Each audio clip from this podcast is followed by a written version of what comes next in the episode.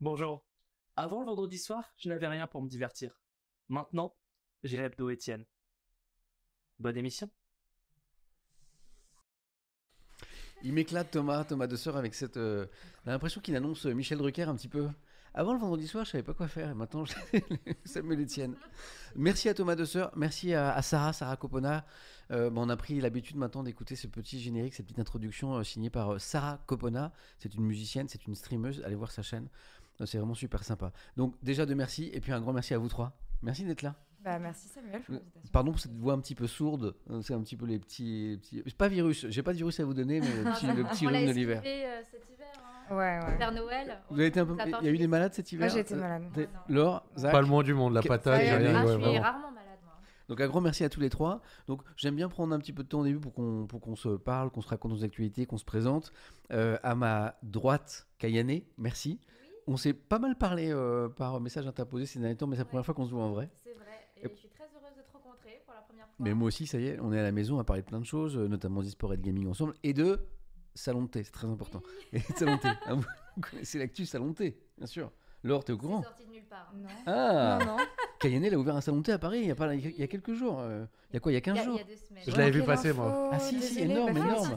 Un super salon de thé. Non, mais la carte, elle est folle. Bah oui, mais que tu fais, euh, Ah ouais. avec tous les voyages aussi. Prochaine euh, fois que je repasse en France. euh, Kayane, quand tu n'ouvres pas un salon de ah, plus près du micro, Kayane? Ok. Kayane, quand tu n'ouvres pas les salons de thé, pour ceux qui ne te connaissent pas, comment te présenter euh, Gameuse? Oui, Euh, euh, je suis joueuse professionnelle joueuse. de jeux vidéo de combat. Ouais. Donc euh, c'est pour ceux qui connaissent pas, c'est tout ce qui touche à Soul Calibur, Street Fighter, Tekken, Ouais. ce type de jeu. Et euh, bah, je joue depuis mon plus jeune âge. Joe, euh, c'est pas, c'est pas Kayane qui est loin du micro, c'est un réglage que tu as sur le micro de Kayane qui fait un truc bizarre. Si, Ah si tu pouvais nous mettre les mêmes, les mêmes réglages, c'est pas toi Kayane, en fait, il y avait un, un petit un problème de déclenchement de c'est les, poils- les poils de ton chien. Voilà. en fait. Sachez que sur nos micros, voilà, on balance les coulisses, il y a des poils de chien. C'est vrai, les invités les ont vus, ils ont interrogé Joe. Et Joe dit pourquoi il y a des poils de chien sur les chours? C'est le, c'est le chien de Joe, qui est très gentil d'ailleurs, qui a des longs poils. C'est quoi comme race? C'est un Oh, golden. bah, je lui Donc, pardonne. Ici, on stream avec des micros et des poils de golden. C'est la classe. Voilà. Je pense que c'est réglé le problème de. des. Voilà, mais c'est bien, ça sert à ça aussi. Donc, joueuse professionnelle. Oui, Euh, tu nous rappelles les jeux?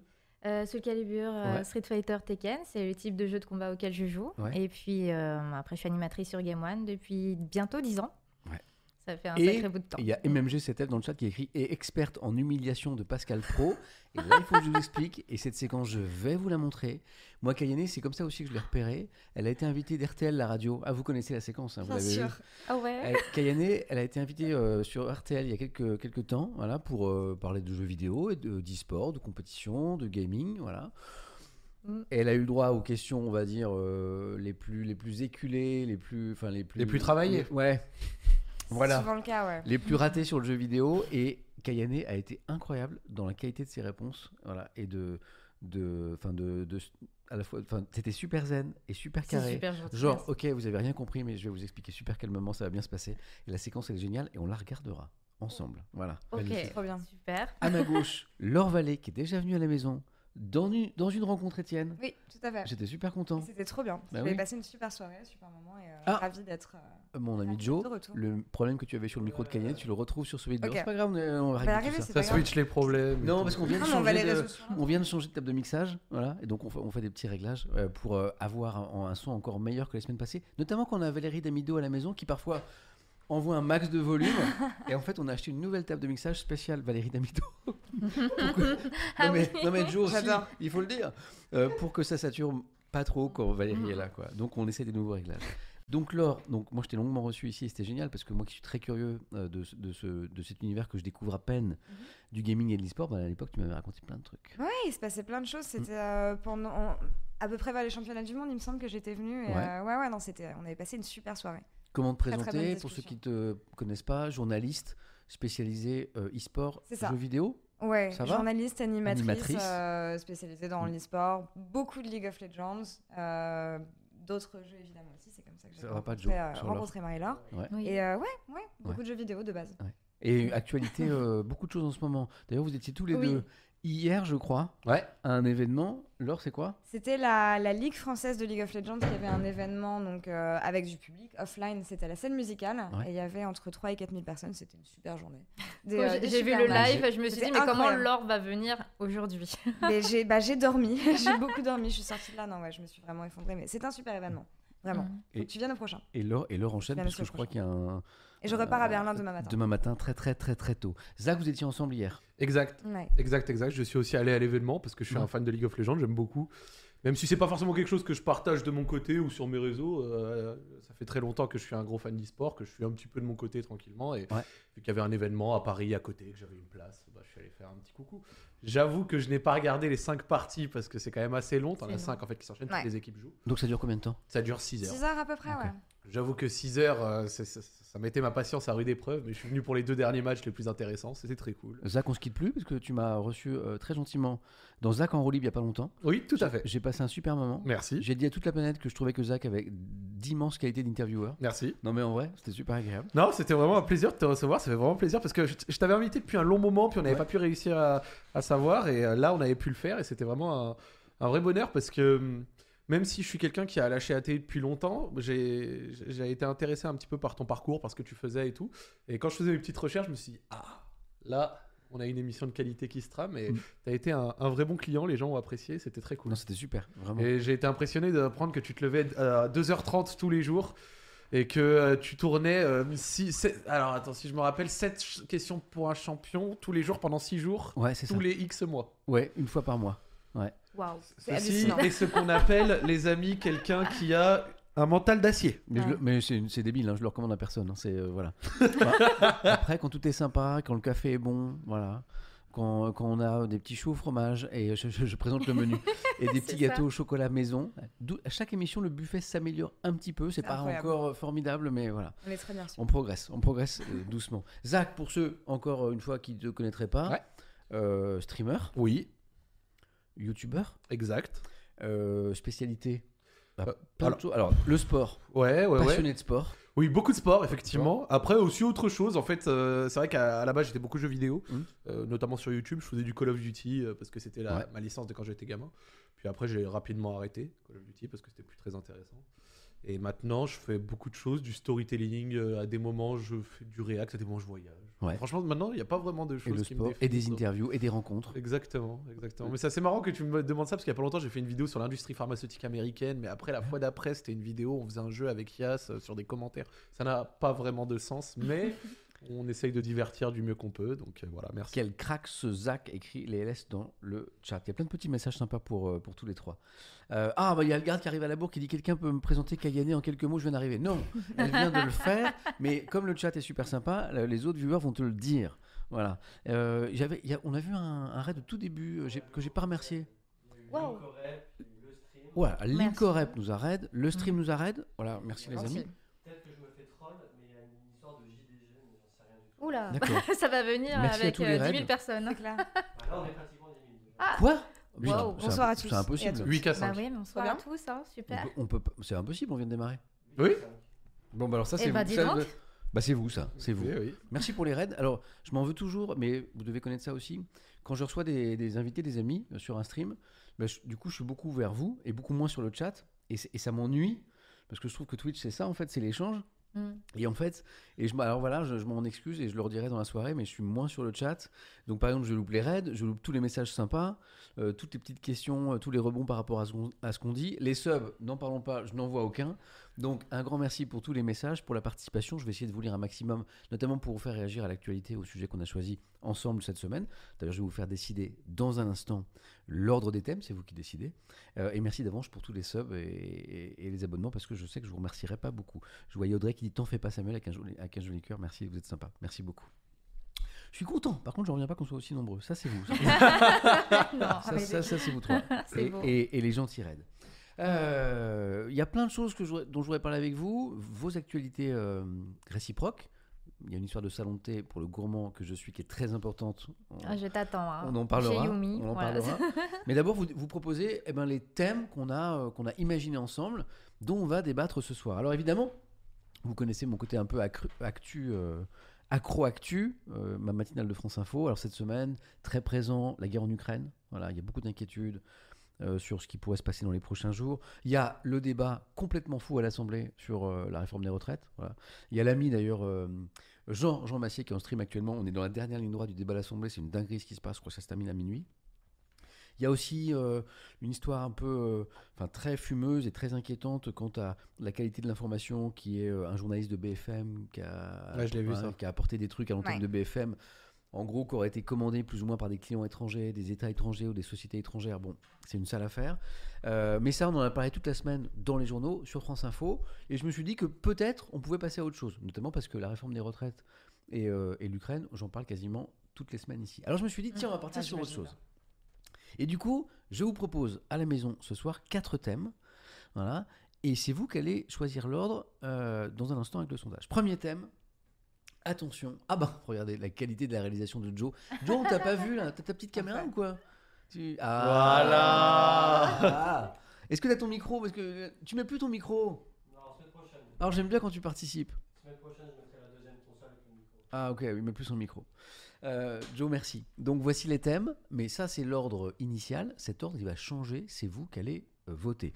J'ai oublié de remercier mon sponsor quand même, puisque depuis quelques semaines, c'est grâce à ce sponsor qu'il y a des choux au fromage et des gâteaux au Oh, chocolat. merci. Ah bah merci Euh, à eux. Je sais pas si vous savez, mais depuis euh, Joe, c'est la combienième C'est la 22e émission, mais avec un sponsor, c'est la depuis c'est la sixième émission avec un sponsor qui est France Télévisions. Oh Ah ouais, carrément, c'est bah, bravo. Je me disais, je vais le chercher dans le décor, mais... En fait, pourquoi Je suis allé. Alors, France Télévisions est mon employeur.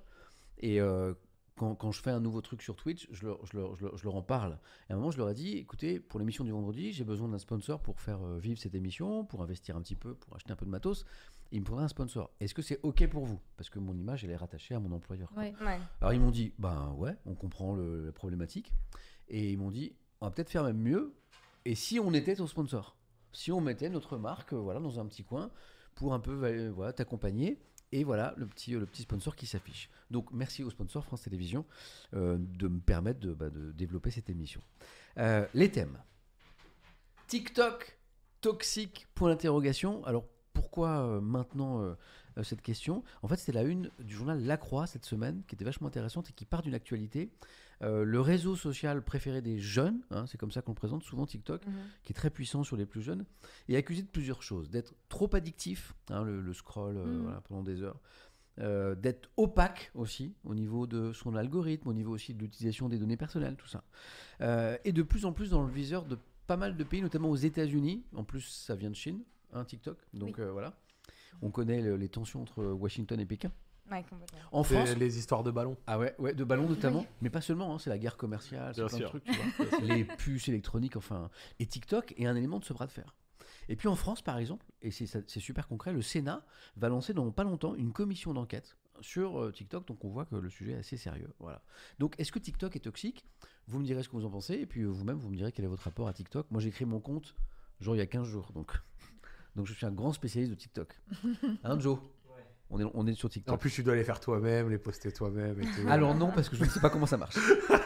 Je gère, mon, Étonnant je, je gère mon compte Twitter parce que ça j'adore, mais j'ai toujours pas compris comment marchait Instagram et, encore moins TikTok. Cet été, je vais passer du temps là-dessus parce que je trouve C'est rigolo, je trouve. TikTok. Non, d'apprendre à se Ah, mais oui, servir de. Mais oui, de mais j'ai- manqué de temps. TikTok, j'arrive pas non plus. Toi non plus On va en parler. Deuxième sujet qui va vous surprendre, l'intitulé est un peu bizarre, la récession de l'amitié. Qu'est-ce que ça veut dire? Euh, Est-ce qu'on est en train de vivre, en France, dans les pays occidentaux, peut-être partout dans le monde, une révolution de la vie amicale Euh, Les amis, on les verrait de moins en moins, en vrai. Voilà. Aux États-Unis, il y a des chercheurs qui ont bossé là-dessus qui parlent même d'une récession de l'amitié. Euh, la crise sanitaire n'est pas la seule explication. Évidemment, la crise sanitaire nous a tous un petit peu éloignés, mais il n'y a pas que ça. Il y a les réseaux sociaux dont on parlait. Il y a une plus grande mobilité professionnelle, c'est-à-dire que les jeunes, notamment les jeunes adultes, ben, bougent plus qu'avant, études, travail, voilà, Mhm. Dans un pays donné ou à l'étranger, donc parfois perdent de, vue leurs amis, parfois leurs amis d'enfance. Donc on voit moins ses meilleurs amis et en même temps les connaissances se multiplient, euh, notamment par les réseaux sociaux, dont des chercheurs en sciences sociales s'interrogent est-ce qu'on gagne au change en multipliant ce que certains appellent des liens faibles, c'est-à-dire qu'on parle avec plus de gens, mais de façon moins intense, et en perdant en lien fort avec, euh, avec des amis. Voilà, donc question autour de l'amitié. Euh, on parlera d'amitié, on parlera de famille aussi ce soir, troisième thème. Hop, le voici. La famille qui se réinvente.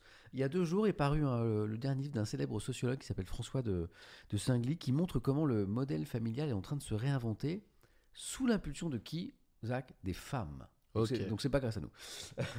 Selon ce sociologue, ce qui caractérise la vie, euh, la, la- la vie de famille moderne, la famille moderne, euh, c'est pas le refus d'avoir des enfants, même si c'est quelque chose qui est, est de plus en plus présent.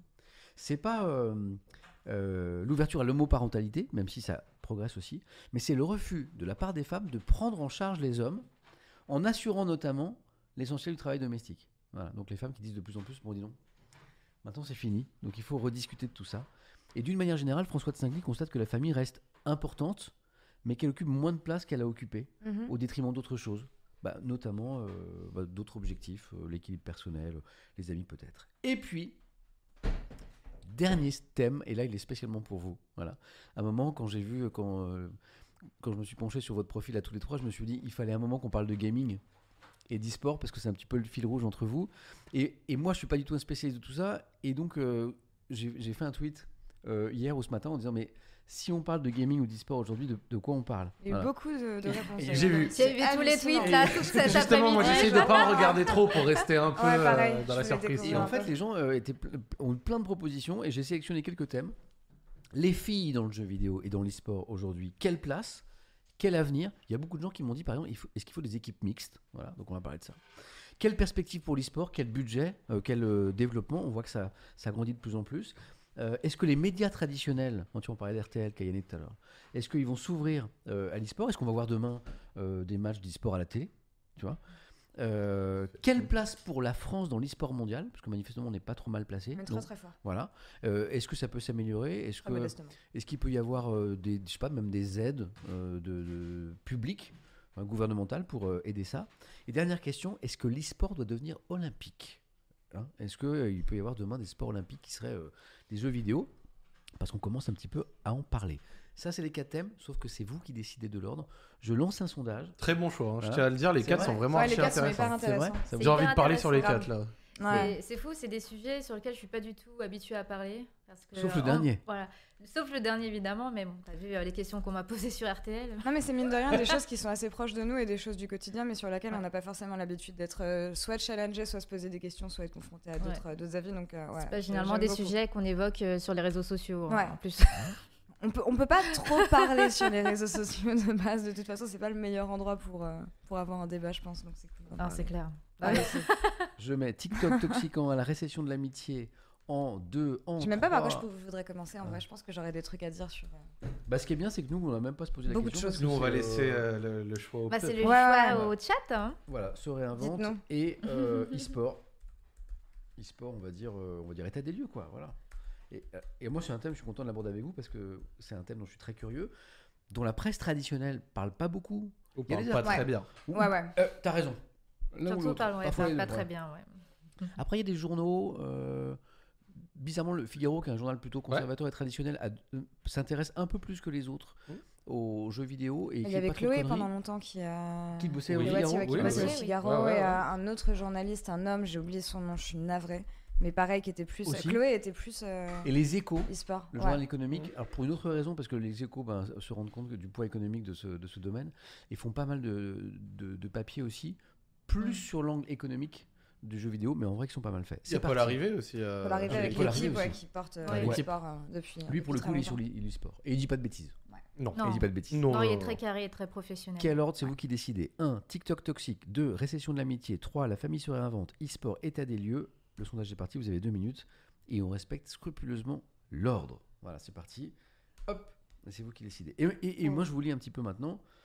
Euh, Il y a Lazarette qui dit que la chronique du monde sur les jeux vidéo est plutôt pas mal aussi. C'est vrai. Ouais, ils ont toujours eu des, euh, des bons journalistes. Le Monde, ils sont bons. Je suis abonné à eux depuis quelques Ouais. mois. Ils ont toujours quelques dossiers qui sortent. Ils sont vraiment super Ah, c'est intéressants. un Moi, bonheur à lire. Euh, Laure, un message pour toi de Warkizaru. Euh, Laure, merci pour ton boulot en e-sport. Tu rends les matchs vraiment magiques et tu es une personne exceptionnelle. Merci beaucoup. C'est beau. Voilà. Merci beaucoup. Je vous lis pendant le, pendant le petit sondage, on a deux minutes. Euh, le Figaro a de très bon journaliste tech. Ok, l'équipe fait un super boulot. Tu vois, on est d'accord? Euh, euh, on vote où On vote dans le sondage. Il est lancé, ça y est, il est lancé, il est lancé, il est lancé. Allez, je vous lis. Moi, j'ai une question pour toi, mais je suis pas issu du chat. Dis-moi. C'est ton combien de café de la journée Alors j'ai une bonne nouvelle. Faut pas poser la tasse, tu sais, tu peux la soulever, non, tasse à la main. C'est La première réaction, c'était oh C'est un- C'est une safe space. J'ai une bonne nouvelle. euh, je diminue. C'est-à-dire qu'en fait, j'étais monté trop haut. J'étais monté à 12-13 cafés jour sur mes grosses journées. Ah celles- oui. Celles qui démarrent de 2h à 19h. Ouais. Ouais. Et donc, j'étais monté à 12-13 cafés. Et puis, euh, aigreur, acidité, tu vois, euh, Ouais. brûlure non-stop. Ouais. Donc, j'étais allé voir un spécialiste du ventre, là, je sais plus comment, stomate. Je sais plus. enfin, pas comment ça Ouais. s'appelle. Il m'a mis la caméra et tout. Il m'a dit, monsieur Étienne, ça va à peu près, mais euh, il faut arrêter le café. Je lui ai dit, euh, oh, non. Ah, il a bien ciblé. Ouais, mais je peux pas. Comment tu sais? C'est trop dur. Ouais. mais je peux pas. Et donc, euh, il m'a dit, bah si, obligé. Je lui ai dit, mais non, je peux pas. Donc, alors j'ai diminué. Et donc, par exemple, dans une double journée comme ça, France Info Question, je tourne au café de 2h à 9h. Mhm. Donc, je vais en boire pas trop, en fait, 4, 5, Ouais. tu vois. Et après, je passe au thé matcha. Ah, bah c'est Ok. très bien. Ok. Voilà. Ok. Les Je thés Comme ça, matcha, je matcha. énormément de café. Oui. Ouais. Le, le thé matcha, c'est c'est vraiment. Et, enfin, c'est- ça, voilà. Et ça m'empêche plus de, de vraiment dormir parce que je sais pas si tu avais ce problème-là, vu que tu dors peu aussi. Ouais. Tu te, tu te reposes pas vraiment sur les temps où tu dors quand tu bois du café constamment. Donc, euh, ouais, le thé matcha, ça Thé change matcha. beaucoup. théine, ça t'aidait un petit peu à- Ouais, en fait, je, je garde la concentration et la pêche, mais euh, en termes d'acidité, je trouve que c'est mieux. Donc, je travaille Mm. là-dessus. Bravo. Ah, le, je sondage est le sondage est tombé. Ah, alors, Et je j'avais suis pas. sport en et- premier. bah ouais. Ok. Je m'en doutais un petit peu. Résultat des courses, vous êtes euh, à la louche euh, un, un gros, ouais, 1500 à avoir voté. Ah ouais. E-sport état des lieux, 48%. Ah ouais, c'est- votre choix. On, On va commencer avec ça. Ça m'arrange bien parce que moi, je, suis très curieux de tout ce que vous allez dire. Je vais apprendre un milliard de trucs. TikTok toxique en 2, 30%. Donc c'est a un bon score. Hmm. La récession de l'amitié, 16%. Et la famille qui se réinvente, un petit 6%. Donc si jamais on est très bavard sur euh, l'e-sport, par exemple, les TikTok toxiques, ça peut arriver. Peut-être qu'on n'aura peut-être pas de temps pour la famille. euh, c'est pas très grave. En tout cas, ce qui est sûr, c'est qu'on on va essayer de traiter ces trois principaux thèmes e-sport, TikTok toxique, récession de l'amitié. C'est votre choix. Oh, C'est cool. TikTok, ça va être rigolo. Ça va être rigolo. Ah, il y a quelqu'un qui me dit je me suis trompé dans la réponse. Ah bah c'est pas, grave. Sur 1500, Force à toi. ça va. Très content de revoir Zach dans ce genre d'émission. Me dit euh, CCB. La dernière fois que je l'ai vu réagir à l'actu, c'était chez le Raptor et il était très pertinent. C'est quoi le Raptor? Tu connais le Raptor?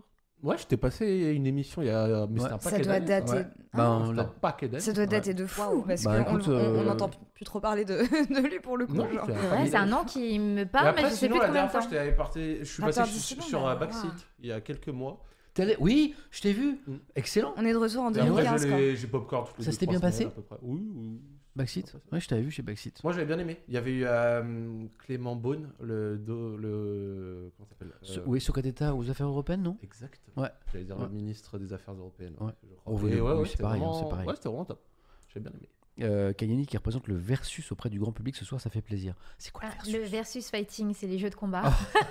Je vais apprendre tellement de le nouveaux 1 mots. La reine contre des jeux 1, de le combat. versus. euh, voilà. J'adore. bon, vous avez- je vous lis pas tous les compliments, il y a des milliards de compliments pour vous. Oh, Voilà. Ils sont gentils. hein. Ok, eh ben c'est parti les amis. Let's go. Ok, voilà, le sondage, on l'a, on commence donc, mon ami Joe, par l'e-sport. Donc ben, si ça vous va, je vais lire des questions dans le chat et puis je vais prendre les questions que j'ai vues sur Twitter aussi qui vous étaient adressées. Euh, Peut-être euh, d'abord sur les filles dans le jeu vidéo Ouais. euh, et dans l'e-sport, quelle place aujourd'hui, quel avenir faut-il des équipes mixtes dans l'e-sport? Ben, euh, Kayane, Laure, vous connaissez ça par cœur. Ouais. Ah oui, oui, oui. On c'est en genre, est- ça fait 10 ans qu'on moins est- 100 fois par jour. hein. On en est où aujourd'hui? Euh, on, fait une petite photo là. On en est où? Alors De- moi, ça fait, ça fait 20 ans que je suis sur la Ah, scène e-sport. 20 ans. J'ai commencé quand j'avais 9 ans les tournois, donc ça fait plus de 20 Mm. ans. Waouh. Et, et j'ai vu euh, des équipes euh, déjà à l'ancienne euh, sur Counter-Strike 1.6, euh, les BTB, hein, pour ceux qui s'en rappelleraient peut-être. 1.5, 1.6, c'est les Ah, débuts des C'était années 2000. vraiment début des ouais, pff, années 2000 en J'ai effet. l'impression d'être avec des anciens combattants, j'adore. j'adore. Mais moi, j'ai le 1 contre 1, euh, c'est mixte. Donc, euh, j'ai toujours affronté euh, des hommes, des femmes, et peu importe en fait le tournoi où je vais, Ok. partout au monde. Et, euh, ah, le 1 contre 1, c'est mixte. Ouais. Ok. Ouais, c'est toujours Mais l'e-sport est mixte de base en fait. C'est juste que euh, de, par, par construction sociétale et, euh, et développement, euh, effectivement, tu as beaucoup de garçons, mais il n'y a rien qui dit qu'une équipe de League of Legends doit être purement masculine ou ce genre de choses. Et c'est la même Mm. chose dans les jeux de combat. C'est ça. Et justement, le fait de pouvoir être en 1 contre 1, ça fait que je m'inscris et je me fais dégommer ou je poutre les gens. Ouais. C'est tout, c'est la seule règle. Alors que quand tu dois jouer en équipe, tu dois former cette équipe. Et c'est là la difficulté, c'est que les femmes, elles ont du mal à trouver des joueurs qui veulent bien d'elles dans l'équipe. Mhm. Souvent, c'est des gars qui vont dire euh, Oh non, on veut pas d'une fille dans l'équipe, ça va créer des problèmes, euh, Ouais. faut des, des euh, ambiguïtés hommes-femmes, alors qu'elles veulent juste jouer, juste performer, s'entraîner, être plus fortes. Et eux, ils y voient tout de suite un aspect euh, Ah, on peut être plus, peut-être. Mais en fait, c'est ce que Voilà. tu disais, Laurent. en fait, Il y a c'est- beaucoup de choses. C'est la construction sociale après, en fait. Bah, Il y, a- il y a beaucoup de choses. Il y a le que- fait que conventionnellement, je pense que. Enfin, c'est- bête, mais quand on pense aux jeux vidéo, on va plus penser à des garçons qu'à des filles. Il y a eu pendant longtemps ce, euh, les, les garçons bleus, les, les filles roses, les, les filles jouent à la poupée, les garçons jeux vidéo, ce genre de choses. Et de base, je pense qu'il y a beaucoup. Enfin, comment dire, il y a une construction sociétale qui fait que les filles. Soit on pense qu'elles jouent moins aux jeux vidéo, soit justement il y a peut-être une honte qui s'est développée aussi autour du fait de dire qu'on joue aux jeux vidéo. Je sais que euh, Enfin, je sais pas comment c'était pour toi quand t'étais quand t'étais plus jeune, mais c'était pas forcément quelque chose que tu partageais. Ou alors, à moins que t'aies grandi avec des grands frères, Ouais, qui grands comme frères. moi. ouais, voilà, Ben, moi c'est mes grands cousins qui étaient des, des garçons qui m'ont mis aux jeux vidéo. Mais tu déc- moi j'ai découvert que très très tard, justement en regardant des filles comme Kayane, je me disais ah mais il y, a- il y a plein En de fait, filles des qui sont spécialisées là-dedans. On a des chiffres des aujourd'hui choses sur dont- euh, la pratique, c'est-à-dire euh, en France par exemple, le rapport euh, garçon-fille euh, pratiquant jeux vidéo, est-ce qu'on est sur du 50-50 On dit que la moitié des joueurs sont des Ouais. Non, joueuses. c'est ça, c'est à peu Ouais, près ça ouais, c'est ce qu'on communément, c'est à peu près ça, ouais. Mais euh, par rapport à la compétition, ouais, il y a effectivement le facteur Mm. dont tu as parlé, je pense. Il y a aussi le fait que, vu qu'il y a eu un, un- Je pense que pas mal de femmes se sont désintéressées même du haut niveau compétitif parce que c'était quelque chose d'hostile et que tu avais. Que que, comment dire À l'entrée, c'était très difficile de par la toxicité. Euh, Et il y a vraiment un gouffre qui s'est créé entre les joueuses de haut niveau et les joueurs de haut niveau et le fait qu'on en a de moins en moins. Je pense que, je dirais pas que la tendance s'inverse aujourd'hui, mais on est sur une période de reconstruction alors que pendant longtemps, il y avait vraiment un... Enfin, toi, Mhm. tu as été une des premières vraiment en France et même dans le monde à, à jouer à très très haut niveau quoi, et à vraiment Ouais. rester à Il y a ce quelqu'un dans le chat quand t'as dit 9 ans qui était que, quand on n'est pas dit Mais il y, a- une 9 vidéo, ans si vous voulez la retrouver, il y a une vidéo de Kayane, je l'en avais... Je... Ça te dérange pas, ouais elle est hyper drôle. En compétition, je sais pas quel âge t'as, mais t'es es très jeune. Et je sais que plus j'ai si fait c'est un joueur ou un journaliste à côté de toi, mais il se fout de toi, genre ouais, non, mais de toute façon, tu vas rien faire ou ce genre de truc. Et tu, de un, tu l'as démonté en jeu. Et à côté de ça, tu lui as vraiment fait fermer, tu lui as fermé son clapet juste derrière et tu lui as balancé un énorme pic. Et c'est une séquence de, té- de, de- d'un Mais il y a reportage quelqu'un dans le chat qui me disait tout à euh, incroyable. toujours agréable de voir un macho se faire euh, ratatiner par Kayane. Et c'est non mais c'est parce que ça arrivait souvent et je Oui, me rappelle de toi souvent, toute petite en c'est. compétition genre assez jeune dans une des premières Comment je pourrais trouver cette vidéo? Qu'est-ce que je pourrais pas, taper? peut-être que quelqu'un peut aider Voilà, euh, dans le chat euh, Est-ce que c'était la Gamers Assembly? C'est possible c'est possible Ouais, je sais plus si euh, c'était un journaliste ou un joueur mais tu Ratio. Ah, Le bah, ratio je crois original. Moi, euh, j'ai- moi, j'ai vu une vidéo de toi effectivement avec euh, tu, tu affrontais des, des garçons qui venaient te défier un par un Oui. et, cer- et certains qui, euh, qui, qui, ouais, qui, manifestement vivaient pas très très bien de se prendre une correction. bien sûr Euh, tiens là par exemple j'ai une vidéo de 2022 Cayenne versus public Voilà, dans ça la c'est. Gamers euh, ouais, non, c'est la Ça, Assembly récent, de ça. cette Ah, année, ça, ça je vais va. la ouais. chercher. Ouais, Non, tu laisses regarder? Alors, je, je crois même que cette vidéo dont tu parles, c'était à l'ancienne, hein, sur Dailymotion. 2006. c'est exactement ça C'était l'interview. Ah, attends, attends, oh merde, j'ai honte de cette Laure- vidéo. eh, un Laure, peu. elle a déjà retrouvé. Ouais, attends, on va la mettre, on peut la mettre en plus. Au secours. Ah non, je l'ai vraiment envoyé chier le journaliste un peu quand même. J'étais dans ma période adolescente. Ah, ça a l'air d'être ça, ouais. Oh mon dieu, t'as vu cette vidéo, Laure peut mais regarde Tiens, tu peux la mettre, Joe Bah oui, oui, tu balances. Attends, je la, Non, T'inquiète, tu vas. je la remets au début vas-y le monsieur été très froide. Hein. Après, c'était en 2006. c'est incroyable Il y a J'avais 15 ans. prescription. et J'avais c'était 15 ans. complètement mérité Euh, Joe va nous je sais montrer pas la. pour qui c'était la Ça m'a, vidéo. la, communa- la communauté m'a Est-ce que tu plu, peux donc mettre le- euh, j'ai le son continué. Non, c'est bon. D'accord. Et alors là, à la Gamers J'ai- Assembly, j'aime tu bien- fais des animations, euh, tout le monde, enfin les gens peuvent t'affronter, les meilleurs remportent des lots. Euh, pour l'instant, ça se passe comment? T'es- Tu domines plutôt ou il y a quand même des gens qui arri- qui arrivent à t'accrocher? Mais il y en a quelques-uns qui m'ont mis un round, mais euh, ensuite je les enchaînais plus facilement. Donc euh, j'ai mis 120-0 hier. Eh ben, ça c'est du score. Alors, euh, sous le calibre 3, comment ça se passe? Est-ce qu'il y, y a beaucoup de techniques, il y a des combos, il y a du timing? Bah, Il y a beaucoup de timing pour les enchaînements, il y a des combos. euh. Ensuite, il faut savoir les priorités, c'est-à-dire lorsqu'on fait un coup et que le mec là dans la garde, il faut savoir par quoi il faut punir et tout ça. Donc il faut vraiment de la mémoire, de, de la rigueur et tout ça. D'accord. Et tu es aussi forte, euh, quelle que soit la version du jeu, Xbox, Xbox 360, PS2 Mais il est sorti que sur PS2 pour le moment. D'accord, donc ma question euh, n'avait pas vraiment lieu d'être. D'accord. Bon, ce que je te propose, c'est que c'est qu'on fasse un match, et puis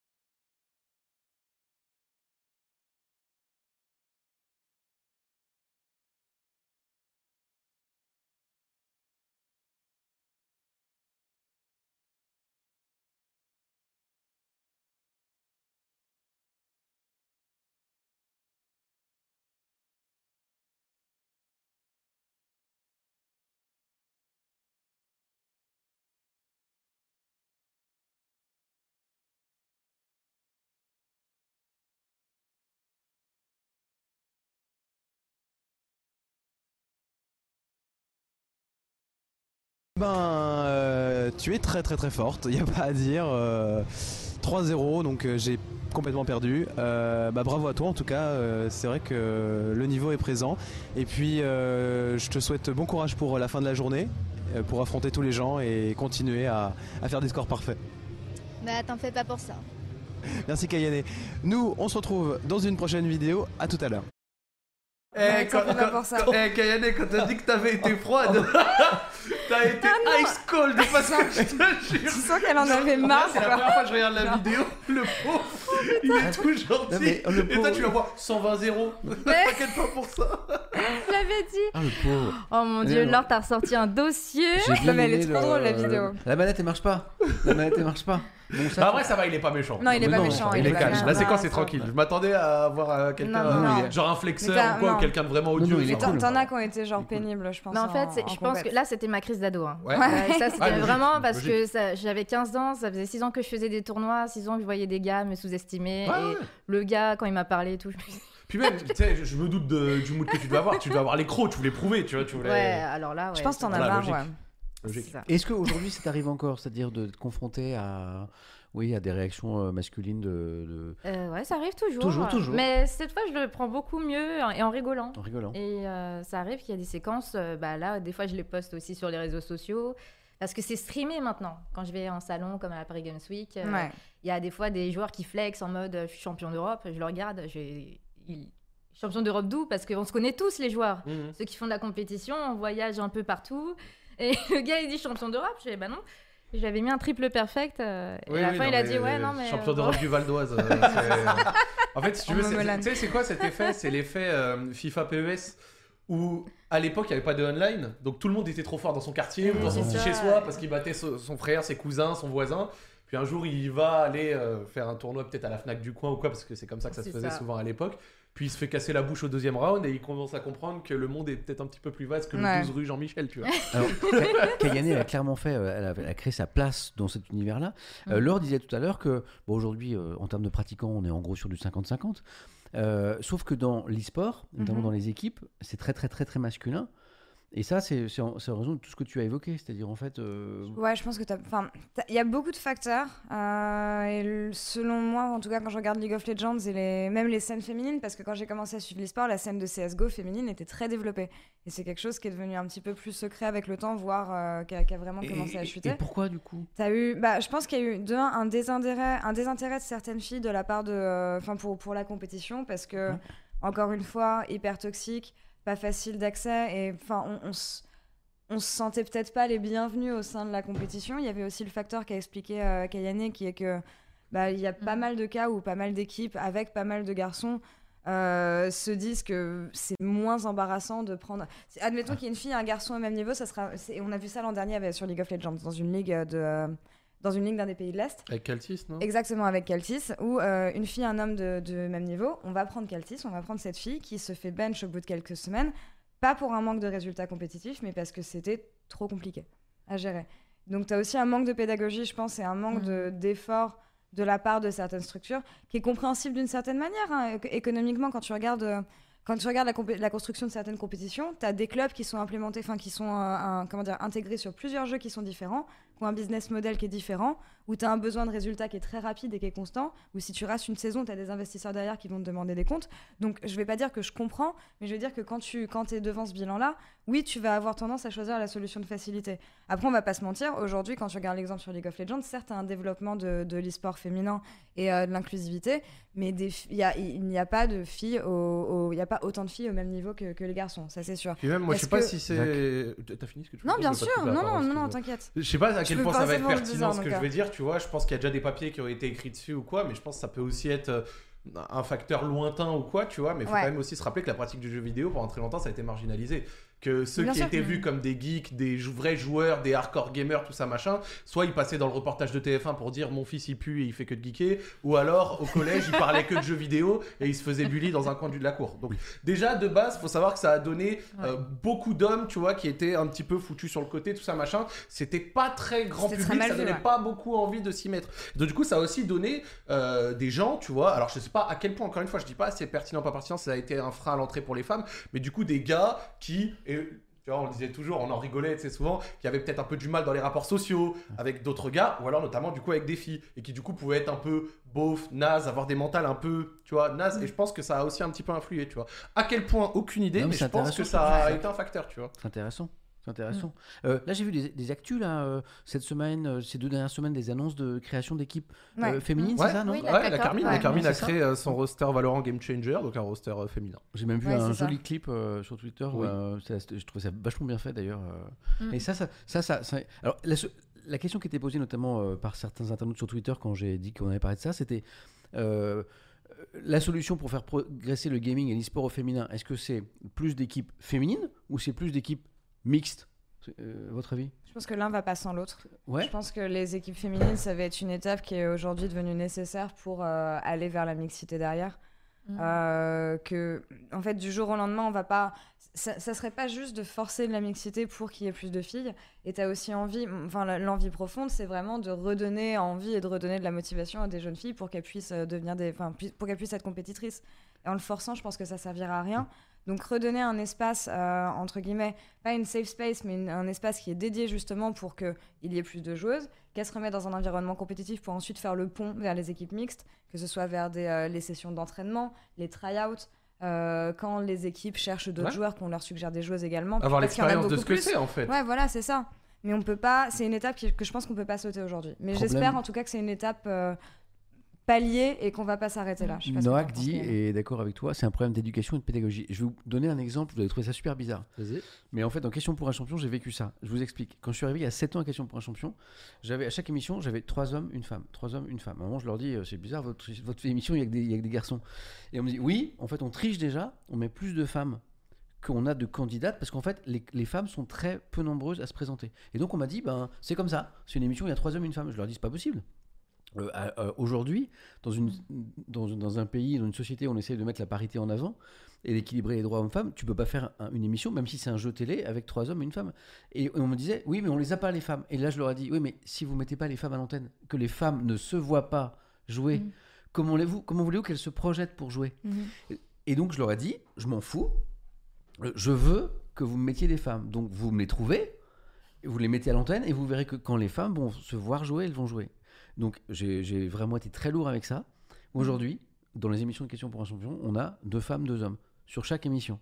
Euh, et les femmes se voient jouer, et qu'est-ce qu'elles font? Elles sont plus nombreuses à candidater. Donc ça a été un Mhm. facteur. Tu penses que. Ouais. Enfin, il y a- t'as t'as vu qu'il y avait plus de femmes qui candidataient euh, parce oui, que c'était. parce qu'elles euh, se voyaient. Ouais, ouais. Non, mais Et je donc, le jeu vidéo, c'est pareil. Si, euh, je- donc, c'est le petit parallèle que je me permets. Si euh, les femmes et les jeunes femmes aujourd'hui se voient pas dans les compétitions e-sport, comment à un moment elles peuvent se projeter euh, tu- Tu vois Et en fait, c'est vrai pour tout. On a reçu une invitée ici qui était. euh, comment s'appelait la comédienne euh, Zut, tu sais qu'on a reçu euh, Joe, qui est les. Ouais, Julie Gaillet, pardon. Julie Gaillet, elle, est, elle est fan de, de foot, l'actrice, la comédienne. Oui. Et quand, quand elle était petite, elle était passionnée par le foot, mais elle voyait que les garçons jouer, notamment à la télé. Donc pour elle, le foot féminin, ça n'existait pas. Et en fait, elle a mis beaucoup de temps à comprendre que le foot féminin, ça existait. Sauf qu'elle ne le voyait pas à la télé. Et donc je pense que le, le- le- le jeu vidéo, c'est un peu pareil en fait. Ouais, bien sûr. Hein, Mais c'est pour ça que tu vois, euh, à l'heure actuelle, euh, je pense que ces passerelles féminines sont, sont nécessaires, tu vois. Parce que déjà, il y a beaucoup de, de- de- de joueuses potentiellement avec un bon niveau qui ont un retard énorme en expérience de tout l'environnement que tu viens de décrire parce que justement elles n'ont pas eu l'occasion de l'expérimenter et qu'à l'heure actuelle c'est simple tu as deux solutions parce que j'ai vu des gens dans le chat dire mix mix c'est mieux. Oui oui d'accord bah ce serait déjà la possibilité actuellement et c'est pas le cas. Donc à l'heure actuelle la mixité forcée ce serait quoi? Ce serait de mettre euh, une sorte de discrimination positive obligation de trois gars deux femmes trois femmes deux hommes? Sauf que là ça crierait dans tous les sens Non, mais bien sûr. Trois fois plus, tu vois, euh, et peut-être avec des arguments qui s'entendent, tu vois. Alors que avoir juste euh, une ligue qui leur est réservée, qui leur permet de rattraper ce retard pour éventuellement à X mois, années, je sais pas, éventuellement avoir euh, des candidats crédibles pour pouvoir, euh, tu vois, euh, à terme avoir de la mixité. Parce que c'est vrai que dans le jeu vidéo, t'as moins ce côté physique par rapport au football, au rugby ou à X sport, tu vois. Donc c'est vrai que techniquement, purement, il n'y a aucune raison qu'une femme soit moins forte qu'un homme sur un, jeu vidéo avec le même temps de jeu, tu vois. Donc peut-être qu'à terme ça fonctionnera. Qu'est-ce que tu dis mon Joe? N'hésite pas. Hein Mais il parle bien Ah, à son bah, micro. il je parle bien il L'étape Il d'après, Joe, le micro est dans ma gorge. Après, après- Alors, du coup. Après, après, il le bouffe. Ah non, il est parfait. il Je le regarde, il est parfait. Ouais. Il est parfait. Est-ce que tu es d'accord Euh, avec ça, Kayane, qu'il faudrait peut-être. Alors moi euh, j'avais un exemple. Ah. Alors ben, en plus c'est un tournoi auquel j'ai participé. C'était d'ailleurs euh, le seul tournoi féminin auquel j'ai participé. C'était l'Evo 2010. Donc euh, c'est un tournoi euh, de jeux de combat, c'est le plus gros au monde qui se déroule à Las Vegas euh, chaque année. Euh, Il y a 12 000 joueurs sur place euh, en un week-end, euh, en physique, hein, je précise, qui s'affrontent sur plein de jeux de Wow. combat. C'est juste gigantesque. Et en 2010, euh, bah, du coup, je vais avoir 19 ans, euh, il y avait une édition spéciale pour les femmes où il y avait un tournoi féminin sur Street Fighter 4 Ok. à l'époque. Et j'étais du coup la seule joueuse française à voyager pour, pour ce tournoi-là et à du coup affronter toutes les Américaines qui étaient présentes. Euh, de toute ma vie, hein, je pense avoir vu cinq femmes participer au tournoi de jeux de combat en France, à l'international. Et dans ce tournoi-là, parce qu'il y avait une section féminine, il y a eu 64 filles qui ont fait le déplacement euh, d'un peu partout jusque Las Vegas. C'est déjà l'engagement financier que je trouve euh, très, très impressionnant. C'est que bah, pour celles qui vivent aux États-Unis, c'est des- déjà des centaines d'euros.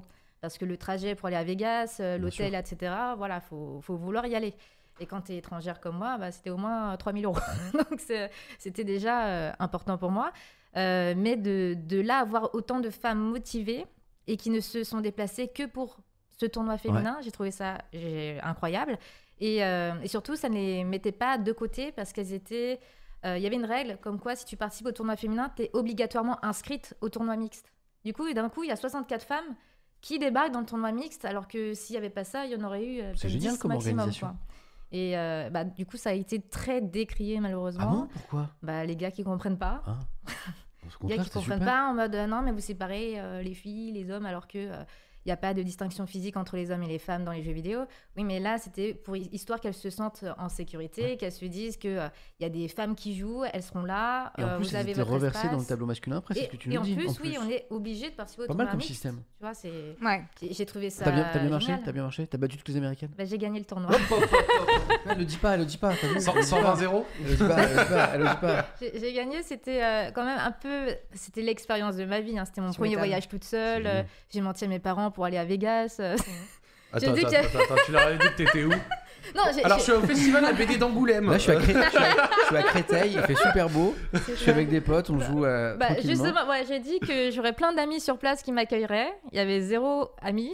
J'étais la seule française. Je suis mort. J'étais C'est juste motivée. c'est que j'ai fait la même chose pour ma première LAN en Angleterre. J'avais C'est menti comme pas possible. Oui, oui, oui. J'avais dormi par terre dans un hôtel, sous une table, comme C'est un un débile. classique.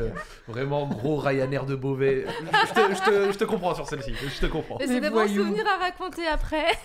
Alors, euh, Kayane, ça va peut-être te gêner. Moi, quand j'ai commencé à, à regarder tout ce que tu faisais, c'est notamment après de tomber sur une interview sur RTL de toi, Oui. une espèce de masterclass Oh. que plein de gens ont retweeté en France. Incroyable. Voilà, parce que t'es, voilà, c'était le, c'est pas vieux, hein, c'était le 2 novembre euh, 2022. tu étais invité euh, d'RTL, une émission de la mi-journée, Mhm. avec notamment euh, Pascal Pro. Et donc, euh, bah, l'interview, vous allez voir, c'est un peu toutes les questions poncives sur euh, le jeu vidéo, hein, est-ce que le jeu vidéo rend violent, enfin les vieux trucs d'il y a 30 ans. Et Mm. Kayane un, garde un calme imperturbable et répond avec une précision dans ses réponses. Ça dure 4 minutes 25. C'est un bonheur. Voilà, je veux absolument qu'on regarde cette séquence parce que euh, ceux qui la connaissent pas, vous allez vous régaler. Pour toi, c'est c'est bon, Joe? On va se régaler. Let's go.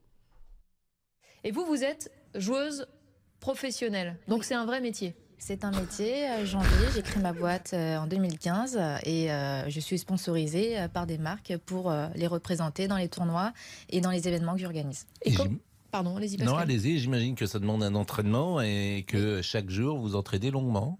Oui, alors euh, je joue à des jeux de combat. Donc en fait, on a deux personnages qui s'affrontent et Mhm. euh, l'objectif, c'est de réduire la barre de vie de l'adversaire euh, le plus possible. Mhm. Et euh, moi, je Vous joue entraînez avec un combien de temps personnage. Ça prend entre 3 heures et 7 heures Mhm. par jour. En particulier, quand on a des tournois, on doit se préparer, faire des sessions d'entraînement et regarder des matchs en ligne sur YouTube ou Twitch. Et on regarde, on analyse adversaires et ensuite on se déplace euh, dans le monde entier pour participer au tournoi. Euh, question peut-être provocatrice, mais euh, il y a beaucoup de, parents, de grands-parents qui s'inquiètent de voir les jeunes passer beaucoup de temps devant les jeux vidéo. Je vais être très abrupte dans ma question. Ça rend pas idiot Non, tout comme les contenus en fait euh, qu'on a à la télé ou sur Netflix et autres plateformes de streaming, il faut savoir euh, bah, limiter euh, le temps de visionnage de jeux sur sur les consoles, sur PC. Il faut que les parents s'intéressent aussi à ce que les enfants jouent. Il faut leur mettre des jeux qui soient adaptés à leur âge et, euh, et aussi à leur sensibilité. Par exemple, vous, vous jouez à Street Fighter, on l'a dit, c'est un jeu de combat. Euh, C'est pas préconisé pour les plus jeunes. Par exemple, on commence pas avec ces jeux-là. Ça pourrait, parce que moi j'ai commencé très jeune, à 7 ans, les jeux de combat, mais c'est plus des valeurs d'arts martiaux qu'on apprend sur ce type de jeu, puisque c'est des, des combattants, mais c'est des personnes qui, euh, des personnages Hmm. qui ont appris euh, du karaté, euh, du judo, ce type d'arts martiaux, et qui ont vraiment ces valeurs de dépassement de soi. Et moi, ça a été mes modèles quand j'étais plus jeune. Alors, ce qui fait peur, évidemment, dans ces jeux, c'est pas qu'on en joue, c'est qu'on ne fasse plus que ça. Et que les gosses ne fassent plus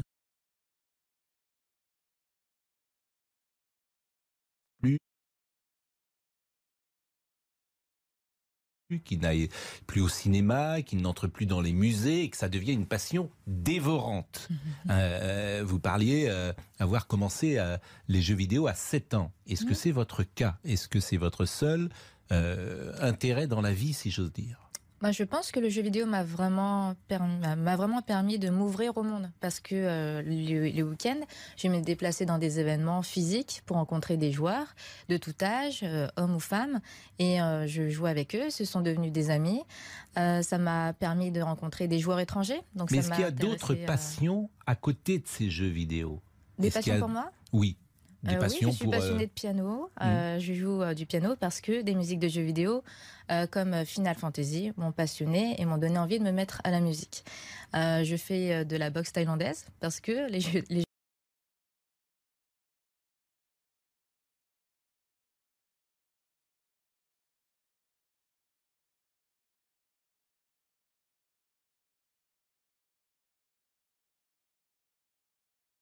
ça a été mes modèles quand j'étais plus jeune. Alors, ce qui fait peur, évidemment, dans ces jeux, c'est pas qu'on en joue, c'est qu'on ne fasse plus que ça. Et que les gosses ne fassent plus que ça. Euh, intérêt dans la vie, si j'ose dire. Moi, je pense que le jeu vidéo m'a vraiment permis, m'a- m'a vraiment permis de m'ouvrir au monde parce que euh, le, le week-end, je me déplaçais dans des événements physiques pour rencontrer des joueurs de tout âge, euh, hommes ou femmes, et euh, je jouais avec eux. Ce sont devenus des amis. Euh, ça m'a permis de rencontrer des joueurs étrangers. Donc Mais est-ce qu'il y a d'autres passions à côté de ces jeux vidéo? Des passions a- pour moi? Oui, des passions oui, je suis pour. passionnée de piano. Euh, Je joue du piano parce que des musiques de jeux vidéo euh, comme euh, Final Fantasy m'ont passionnée et m'ont donné envie de me mettre à la musique. Euh, je fais de la boxe thaïlandaise parce que les jeux, les C'est le player Twitter qui marche pas très très bien, c'est pas très grave. Il m'a énervé. Mais vous, mais- vous avez vu, vous avez vu, moi ce qui est fou, et je veux pas te faire rougir, Kayane, mais ce qui est fou, c'est que bon, on a toutes les questions pensives sur les jeux vidéo. Ah, mais alors si tu fais que du jeu vidéo, tu vas te couper de tout le reste, tu vas rien faire d'autre. Euh, on n'a pas eu les questions sur la violence, mais on sent qu'elle arrive dans pas longtemps. Bah, Il y a eu Ah, la, la le- prochaine. la question de l'argent juste après. Voilà, hein, donc- exactement. Donc tous les poncifs, et en fait tu réponds avec un calme fou, et on sent même que tes interlocuteurs, qui sont des journalistes donc, euh, qui s'y connaissent manifestement pas très très bien en jeux vidéo, Mhm. sont un peu décontenancés parce que ça tombe pas à ce que tu parles de piano, de voyage, de, de Mhm. Euh, de pro- voilà. Ouais, mais en plus, il me coupait à chaque fois. bah, je voulais parler des différents métiers Ouais. euh, qu'il y a dans l'écosystème euh, jeux vidéo et e-sport. euh, au lieu de ça, il me dit euh, Vous n'avez pas compris la question, en fait, on demande combien vous gagnez. Ouais. Et Mais comment t'as réussi à garder ton, ton, ton calme? Euh, Parce que c'est ça qui me surprend, moi, c'est pas mal. Ah, je pense que les jeux de combat me canalisent pas mal. hein. Vrai, je fais hein. de la boxe aussi, donc les sacs de frappe, euh, c'est eux qui prennent. Non, mais surtout, je crois que ça fait longtemps. Genre, tu t'es passé dans des médias Non, il y a mais- 10 ans avec Game One et tout. Donc, Oh, en fait, ah oui. tu l'as déjà tapé, ce genre de choses, non? En ça fait, en réalité, c'est, je suis très habituée à ce type de questions parce Ouais. que c'est un peu mon quotidien en réalité. Hein. Déjà, je suis une femme qui joue à des jeux vidéo, donc euh, depuis plus de 20 ans, c'est toute ma vie. euh, Mmh. J'ai été assez marginalisée depuis petite. Avoir une passion comme le jeu vidéo, c'est en mode, euh, ah, t'es dans une cave, tu joues, euh, t'es sale. euh, Elle existe vraiment Voilà, euh, Non, voilà, tu joues. euh, Dans t'as- une c'est- cave. Vraiment. Donc, euh, j'ai été habituée à ça. Et euh, maintenant, je m'adresse aussi, par exemple, à la mairie d'Argenteuil pour organiser des événements là-bas, pour avoir des salles et tout ça. J'ai ouais. été ambassadrice de la ville. euh, et on- je m'adresse des fois à des élus. Et parfois, on me dit, il faut adapter le discours. Attention, on ne peut pas trop parler de jeux de combat parce que déjà, si les gens se battent dans la rue, c'est-à-dire que dans le jeu vidéo aussi, on se bat. Donc là, j'ai des haussements de sourcils, mais je les cache. et du coup, à chaque fois, je dois essayer de montrer ce que moi, ça m'a apporté. Et j'essaie de le faire le plus positivement possible et le plus calme possible. Parce que si je m'énerve, après, je vais, bah, je vais rentrer dans le moule où ils vont dire ah, bah, Vous avez raison, enfin, vous avez vu, ça, va, ça la rend violente. Mais alors, Zach Ouais. et, et Laure, moi j'ai une question pour vous. Comment, on est en 2023, Mhm. aujourd'hui, enfin, quand on voit l'importance économique et culturelle du jeu vidéo, en France et dans le monde, comment on peut encore avoir euh, ce regard, alors d'une partie des médias ou de la société, je ne sais pas, parce que là on parle par exemple d'élus Mhm. ou de responsables, sur le jeu. Pourquoi ça n'a pas, ça a pas évolué plus vite? Samuel, je pense franchement là sur la séquence, il y a deux raisons simples. Ouais. Déjà, euh, par une incompétence euh, crasse, euh, si on veut commencer, euh, ils ont absolument pas travaillé le, Le monsieur a raison.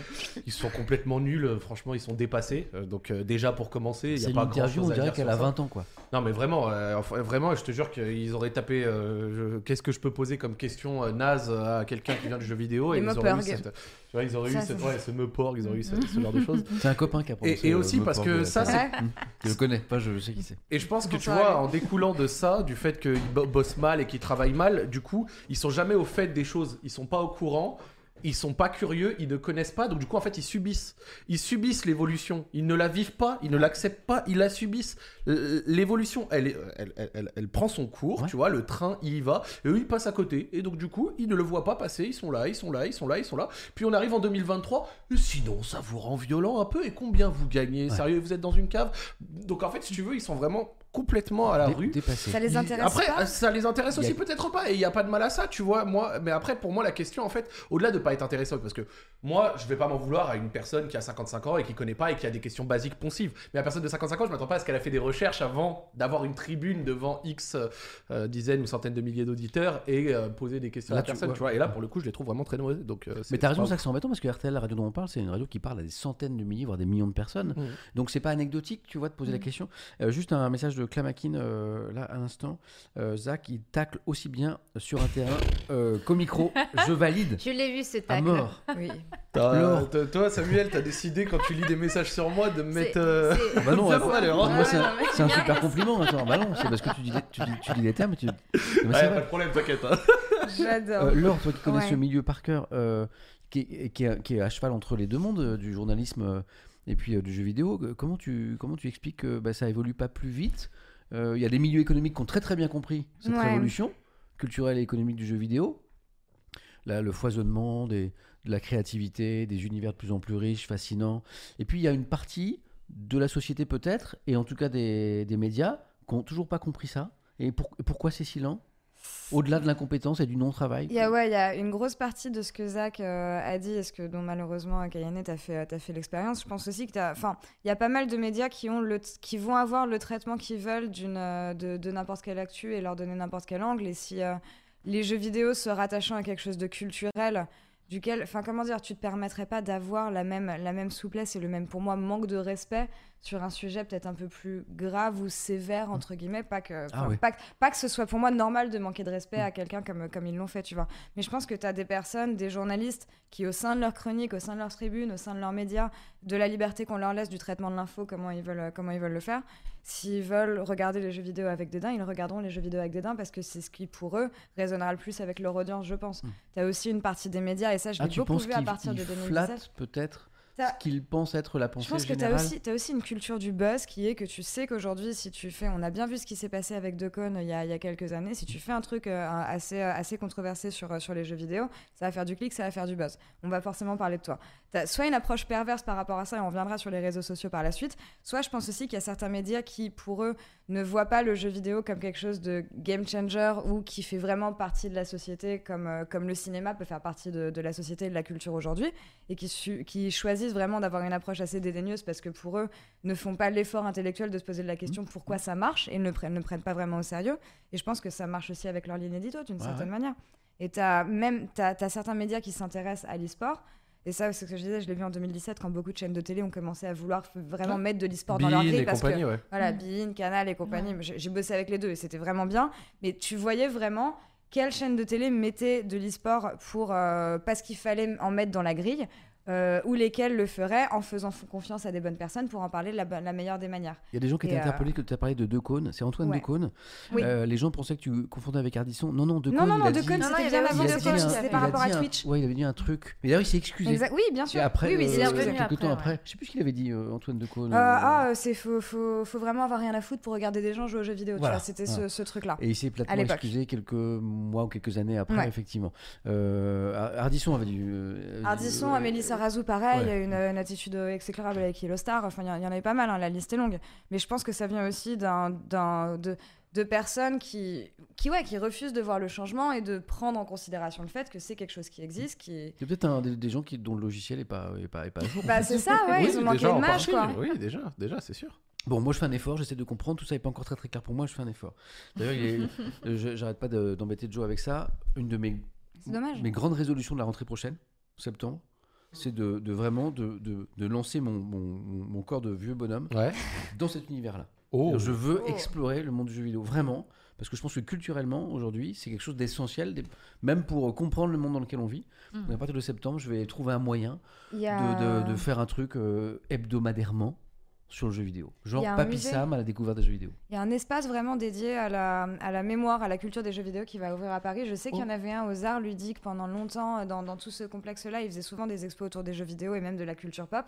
Et il me semble, il Ah, faut que je me renseigne vraiment là-dessus. Mais je sais que tu étais intéressé, c'est pas les visites de musées, ce genre de Ah choses. ouais. Et euh, je crois qu'il y a un espace de musée qui va ouvrir à Paris et qui Ah, va être vraiment dédié aux jeux Ah, vidéo. serait bien. Il y en avait un à Ça. Strasbourg, Ouais, ouais. mais qui a malheureusement fermé. Et il y a Tev ici Japon qui a comme euh, projet d'ouvrir un musée avec la collection du plus grand collectionneur de consoles du monde Ça, c'est en incroyable. France. C'est un projet. Ça me permet d'en parler rapido parce que je suis serait, toutes ces ce- vidéos. ce serait où, Zach, ça Ce sera en France. D'accord, ok. Et donc le projet est absolument exceptionnel. Ah, donc euh, génial. voilà, je le place. en- Ben, tu vois que ce, ce genre de, de choses euh, puisse naître, on- on- ça, voit- on- ça montre quand même que le regard est Bien en train sûr. de changer. Quoi. Ouais, ouais, Alors ouais. peut-être pas du côté de certains journalistes. Là, c'est une séquence qui est peut-être pas représentative. Tout à l'heure, on parlait de certains journaux qui parlaient avec intelligence du monde de jeux vidéo. Dans le Figaro, il y a des articles intéressants. Dans le Monde, des articles intéressants. Mm, mm, mm. Euh, on parlait de Paul euh, dans l'équipe. Et voilà. Donc c'est pas, euh, c'est France pas, TV, super reportage. c'est vrai. M6 aussi, ouais, pareil. Non, il y, a- il y a eu des très. C'est pas tout le monde. Ça dépend tellement des journalistes. Oui. C'est ça qui est fou, c'est que tu peux avoir un média bah, comme M6 par exemple qui peut faire un super sujet. Euh, Ah. Et tu peux en avoir un euh, qui De tombe la du même jour au lendemain. Ok. C'est ça. Bah, par exemple, même euh, sur M6, euh, j'avais un, il y avait un reportage d'une chroniqueuse, euh, je ne veux même pas savoir son nom. C'était sur le, c'était sur nom. le 1945.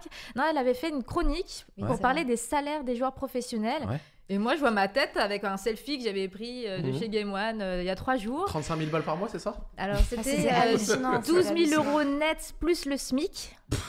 Et, euh, C'est quoi ce calcul? C'est quoi ce et calcul? Ça, NBK, euh, genre 100 000 euros euh, par an. Et euh, voilà, elle nous a jamais consulté, elle a jamais demandé euh, à, à avoir mon avis euh, sur la question. Et elle a balancé ça comme ça. Donc moi, j'ai fait euh, un drama sur Twitter en mode, mais, mais pourquoi on me consulte pas Ouais. avant de faire un sujet sur moi? Surtout euh, sur la question du salaire, par exemple. Bah, C'est la base. La base, ouais. Et on t'a répondu? Déjà, elle ne m'a pas répondu, mais c'est le rédacteur, le rédacteur en chef qui m'a répondu en DM, qui s'est excusé en disant euh, bah pour, euh, voilà, pour les fausses informations, on veut se rattraper en faisant un véritable portrait sur toi. Tu dis, mais c'est un peu tard, quoi. Non, en vrai, de C'est vrai, c'est que ce genre de séquences, elles sont quand même bien drôles, mais euh, pour ceux qui ont un peu d'expérience, franchement, après, si je dois quand même donner un mot un peu positif, elles, euh, elles sont de moins en moins présentes. Oui, ah oui, oui, franchement, bien sûr. Et c'est ce qui rend la séquence que tu as vécue encore plus lunaire, parce que ça, c'est le traitement 2013.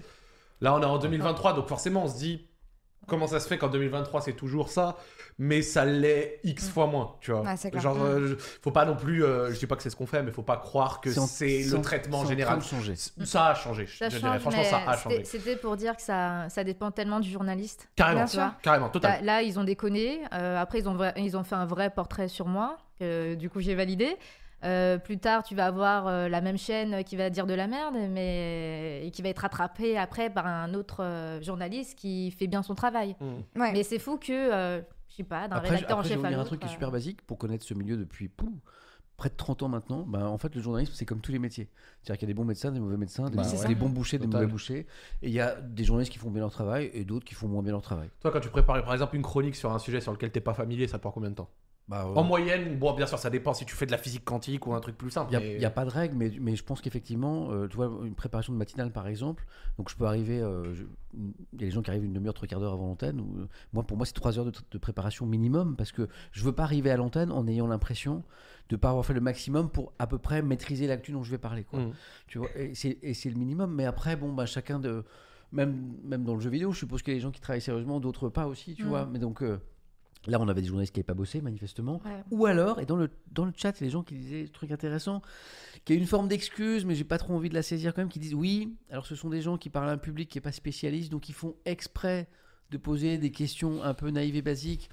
Non, je a- pense qu'on peut quand même Mm. mettre de l'intelligence euh, dans des questions, même en, en voulant parler au grand public. Là, on était plus dans les poncifs, dans les trucs un peu éculés sur le jeu vidéo. Mais ce Mm. que Zach me dit me fait plaisir, c'est que globalement, c'est quand même en train de changer. Euh, Ouais. Dans les questions sur Twitter, sur Ouais. euh, euh, l'évolution de l'e-sport, c'était quelle perspective pour l'e-sport? Est-ce que, moi j'ai l'impression, vu de l'extérieur, de très loin, que les budgets sont en train de, de grandir, qu'il y a de plus en plus euh, d'investissements? Est-ce que c'est est -ce c'est vrai? Est-ce que les médias traditionnels, tu en parlais euh, lors de certaines chaînes de télé qui avaient commencé à faire des choses, Mhm. vont davantage s'ouvrir à l'e-sport en, je sais pas, je dis n'importe quoi, diffuser demain, à une heure de grande écoute, euh, un match de- de- d'e-sport comme on peut le faire. euh, Jacques, je sais que tu es passionné de football pour un match de foot. D'ailleurs, on me dit que tu es en train de rater le match de Lyon. Lyon joue ce soir ou pas Oui, totalement. Donc tu es en train de match Ça de. va t'es en train, ça va, tu t'es vas en train- bien. hein T'es en train de rater. tu- Dis-moi que tu surveilles le score. ou- Non, pas du tout. Je regarde le chat et si j'avais pas été là, j'aurais été à la baie des Champs à Auxerre. Il n'y a pas de problème. Donc merci. Euh, ça, ça peut être demain, ça peut être euh, sur les télé mainstream euh, l'e-sport ou pas? Alors toi, tu connais bien ce sujet? Je pense qu'on a. hum, Comment dire? Pourquoi pas Si les chaînes y voient un intérêt, si certains médias y voient un intérêt, je pense qu'on a dépassé ce stade où l'industrie de l'e-sport a besoin, pas de reconnaissance, tu vois, mais besoin d'une association avec des médias traditionnels. Ok. Et en ce sens, d'un e-sport à l'autre, ça va être différent parce que tu as des e-sports comme euh, Rocket League qui sont assez réduits en termes de temps et qui sont assez standardisés, mais quand tu regardes une partie de Counter-Strike, une partie de League of Legends, où ça peut aller de 1 heure à euh, 20 minutes, 45 minutes, c'est très, tu, 'fin, tu, tu sais comme moi comment la télé fonctionne en termes de vente d'espace publicitaire et de, cali- de calibration de, de, euh, de la grille.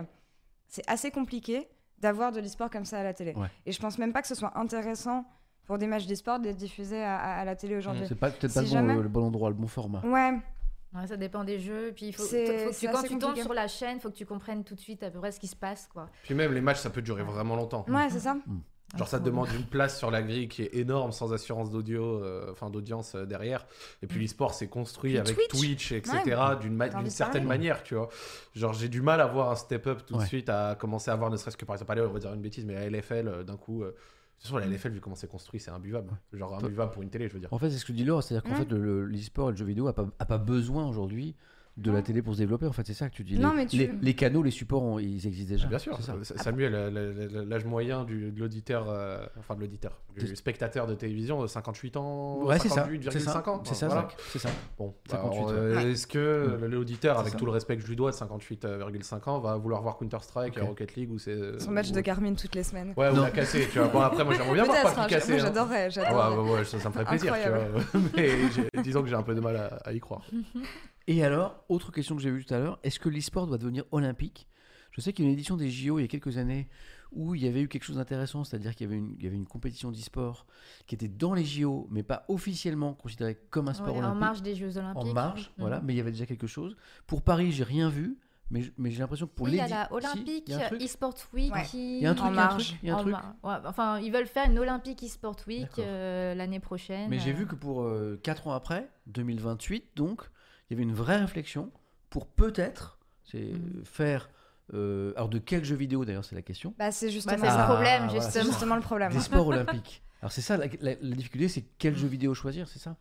Il y en a que tu aucun un qui. jeu de combat Est-ce que fait que- qu'est-ce qui en aucun représente représenterait ouais. tout le monde Eh en oui. fait. et euh, qui représenterait pas non plus les valeurs de, de- Eh de- oui. du, du CIO et de- des Jeux Olympiques. Donc euh, justement, cette compétition qui s'était fait en marge, à moins que je dise des bêtises, c'était avec des jeux basés sur le sport. Oui, Donc tu avais du, t'avais du virtual regatta, tu avais des jeux Et cyclisme, de... ouais, l'aviron. t'avais du- Exactement. et Je sais plus quoi. Et ce qui est bah, en e-sport, enfin, force à eux, mais on, Mais non, on s'en voilà, fout, on hein. s'en fout un peu quoi. Ouais. On s'en fout un petit peu.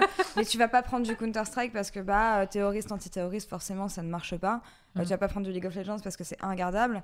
Euh, jeu de combat, c'est regardable. Oui, mais pourquoi est-ce qu'on mettrait pas les... Et en plus, la violence, tu vois. Donc c'est hyper compliqué Ah de ouais. trouver. euh, Moi, je Quel vois pas l'intérêt. Et je vois Non, pas l'intérêt. Je vois non pas la- l'apport que ça C'est- aurait, c'est que ce soit une- pour le jeu c'est- vidéo C'est pas une l'inverse. en fait. revendication, euh, Zach, du, du du, du- du gaming et Non, non, non. ça Moi, je trouve que l'e-sport devrait avoir ses propres C'est Olympiques euh, faits. Mm. d'abord, Après, il n'y a pas vraiment encore de comité ou de truc euh, officiel, tu vois, mais je pense que s'il y hyper avoir. compliqué avec. Bah, on n'a pas de fédération. Ouais, et en euh, plus, c'est les éditeurs et tout. Ouais. Par exemple, regarde, le football, ça appartient à personne. Même si à la FIFA, même si à l'UEFA, tu peux faire des choses.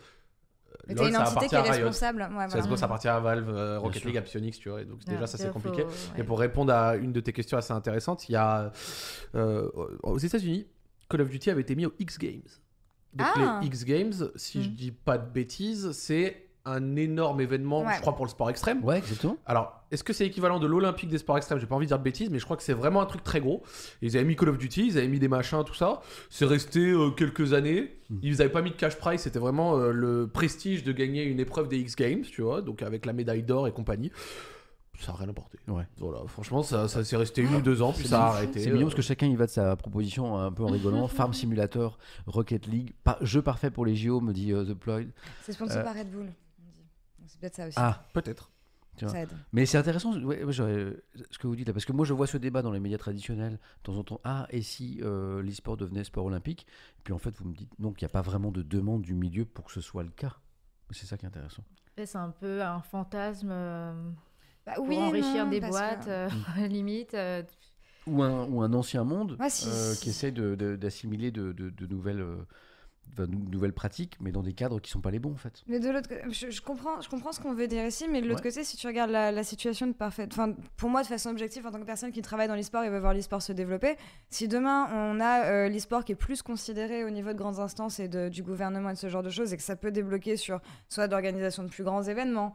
euh, je sais pas quel a été l'impact. de- On, est, on, est, euh, on avait été reçu à l'Elysée l'an dernier justement. Et Emmanuel Macron avait annoncé oui, on va, on vous donnera un major de CS, un événement, machin, machin. Je ne sais pas si euh, ses prises de parole et euh, son implication entre guillemets a eu un réel impact, mais c'est vrai qu'on a eu des compétitions qui ont été organisées. Moi, si demain c'est le genre de visibilité qui peut aider l'e-sport à se développer, à, à- lâcher des budgets, Ça, à plutôt. annoncer des, bah moi, moi, Ça, carrément, oui, ça, oui. allons-y, vraiment, il y a aucun souci là-dessus. Mais il y a, y a des choses qui ont été euh, annoncées en France là, effectivement. Ouais, ouais, effectivement, il y a plein de choses qui ont été annoncées. Des donc encore une fois, je sais pas s'il y a compétitions, vraiment. c'est ça. hein ouais, des grandes compétitions, euh, c'est Blast. Il y a eu Euh, Blast et on a CS. euh, Bah, la finale de. la finale du LEC. Oui. Et du coup, eh ben, du coup ça m'amène à la question suivante, que je vois beaucoup dans le chat. Euh, quelle est la place de la France aujourd'hui dans l'e-sport? On est dans les, dans les grandes nations de l'e-sport ou pas? Bah oui. Mm. Oui? Ah ouais, sans aucun doute. On a, dans chaque jeu, il y a au moins un ou des Français euh, dans le top. On a des champions partout. On a des champions littéralement partout, on a des grosses équipes. Il y a, on- franchement, on a l'archétype d'un pays euh, qui est au top dans cette discipline, tu vois. On a accueilli énormément de gros événements, on en accueille encore. Franchement, à l'heure actuelle, la France a une place prépondérante, tu vois, vraiment bonne. Grave. La Grave. KX, euh, enfin le tournoi, euh, le gala, Carmine, euh, ça avait réuni KCX, 12 000, ouais. perso- 12 000 personnes hein, Ouais. à l'Accor Arena. Ouais, c'est énorme, c'est une salle de concert gigantesque. euh, On a fait des compétitions e-sport à l'accord Hotel Arena. Là, c'est la première fois que tu as une équipe qui arrive à réunir autant de monde. quoi. Une équipe e-sport. T'en as pas beaucoup qui peuvent le faire après. hein. Je pense qu'il n'y a pas beaucoup de personnes qui peuvent s'asseoir à la table de Kameto et dire euh, je peux remplir par-ci. tu vois. C'est- c'est- Moi, je, suis, c'est assez je suis compliqué. curieuse de voir ce que va faire le Stade de France parce que ça fait un Ouais. moment que c'est en mode euh, e-sport ready et e-sport ready, euh, j'ai pas vu grand chose. bosse avec Avec Vita. Sport Freddy, ça fait pas 80K non plus, je Ouais, pense. voilà, c'est ça. Quoi, il devrait se passer des trucs au Stade de France, c'est ça C'est ce qui a été annoncé? En gros, si tu veux, ils ont un partenariat avec Vitality, qui est euh, une des plus grosses. euh, Ouais. Ils ont leur camp d'entraînement euh, au, au Stade de France. Mm. Et ça, et ça, Exactement. et ça n'a pas encore donné de, de grands événements, c'est ça? Non, mais en même temps, là, le Stade de France, euh, Mm. c'est encore à l'autre niveau. Mais pourquoi pas Parce que je vois pas 80 000 personnes françaises. C'est beaucoup quand même, hein. Mais Ah c'est étonnant parce Ah. qu'il y avait une grosse campagne, il y avait euh, Ouais. vraiment, il était brandé e-sport ready. euh, Mhm. pardon, le Stade de France, euh, je veux dire, même en bagnole, tu passes euh, à côté Ouais, dans sur l'autoroute, euh, tu vois e-sport ready de loin. Et pour le coup, ils n'ont pas fait grand chose, donc euh, c'est un peu surprenant et j'aurais aimé euh, voir un peu plus. Ça aurait été Moi aussi. C'est euh, à, à cette échelle-là. Le, je crois qu'un un des plus gros endroits qui avait été euh, rempli pour de l'e-sport, c'était le nid d'oiseau, du coup, qui est à Ouais. Pékin. Pékin, Pékin, ouais, Exactement. Ouais. Et, euh, mais c'est la Chine. C'est la Chine avec les- la fanbase chinoise et avec énormément Ouais, de, monde qui se déplace en événement. Quoi. Je pense pas qu'on soit capable de faire ce genre de choses en France encore aujourd'hui. Euh, dans, pas longtemps, je dois recevoir euh, Néo, d'ailleurs. Ah Oh. cool, ah, bah, tu Ah, lui bah poser là, tu as question, il quelqu'un. travaille directement Bah avec voilà, euh, le Stade de. France. Ah oui, parce que comme du coup, j'ai vraiment moi, j'ai une grande curiosité et, euh, et une culture de cet univers qui est encore assez faible, malgré toutes les infos que vous me donnez. J'ai envie de creuser ça, et donc euh, je vais peut-être caler Néo de Vitality dans pas longtemps à la maison. Pour, Très bonne euh, idée. Genre une rencontre Étienne. Vraiment bonne idée. Je vais le saouler avec mes questions pendant 7 heures. Il parle beaucoup. Ouais, il parle vous beaucoup. Allez, Ah bah. vous vous allez vous adorer. pas, euh, Ah ouais, ah ouais, oui, oui, ouais. Là, là, t'as un bon client là. Ça va Il y a Joe qui rigole. C'est un- ça- et tout le monde. nous- Ok, d'accord. Oui, oui. C'est un bon client. Parfois, je, en interview, je dis on a 3 minutes. Ouais, d'accord, non, 3 minutes, c'est deux C'est questions. vrai, c'est vrai. Ouais, vraiment. Bah, Twitch, c'est parfait pour lui. Il est alors. génial. C'est parfait. Qui, qui- vous connaissez Sturi, le, le streamer euh, passionné de catch? Bien sûr. Hein, Vous voyez euh, alors, bah, Sturi, bah, manifestement, c'est le même profil. Il peut parler de catch pendant des journées. Oui. pas des- euh, tu vois Donc, il est venu à la maison pour un, un stream. Euh, on a fait un petit 7 heures, 7 heures et des brouettes. 7 heures Ouais. Sérieusement. Et à la fin, et tu sais, et moi, et j'avais une semaine de fou. Ce qu'il me racontait me passionnait, tu vois. un- il est passionné par son truc, c'était génial de l'écouter. Et moi, je suis très curieux, donc 2 heures, 3 heures, impeccable, 4 heures, 5 heures, puis 6 heures, 7 heures, tu vois, il était 2 heures du mat. Et j'en pouvais plus. Et à chaque fois, il remettait une pièce. Tu sais, je disais, bon, ben, et puis, à un moment, je disais, bon, ben, merci, euh, c'est super intéressant. On fera une deuxième partie, tu vois. Et il remettait tout. Oui, il faut que je te raconte aussi. Une deuxième partie de cette Incroyable. Samuel, au bout de 5h40, t'entends parler de Tombstone Pile Driver et de 619. Alors, c'est, donc, euh, Né- Néo, ça va être pareil, c'est ça? Je vais en prendre pour 7 heures c'est Pas, ça? non, pas 7 heures, mais Pas un bon. autant, deux- euh. Prévois un bon 3-4. Il est très génial. passionné, il aime Ouais. beaucoup. euh, Bon, c'est super. Bon, bah, je vais caler ça dans, dans les prochains euh, mois. Quand t'as du temps. Un ouais, voilà, Voilà. prévois-toi un peu de temps. week-end. Ah. Il y a un autre aspect sur le, le gaming. euh, là, on a parlé beaucoup d'e-sport, mais Ouais. même sur le gaming de façon générale, que vous aimeriez euh, mettre en avant, qui est un peu dans l'actu, dans les questions du moment?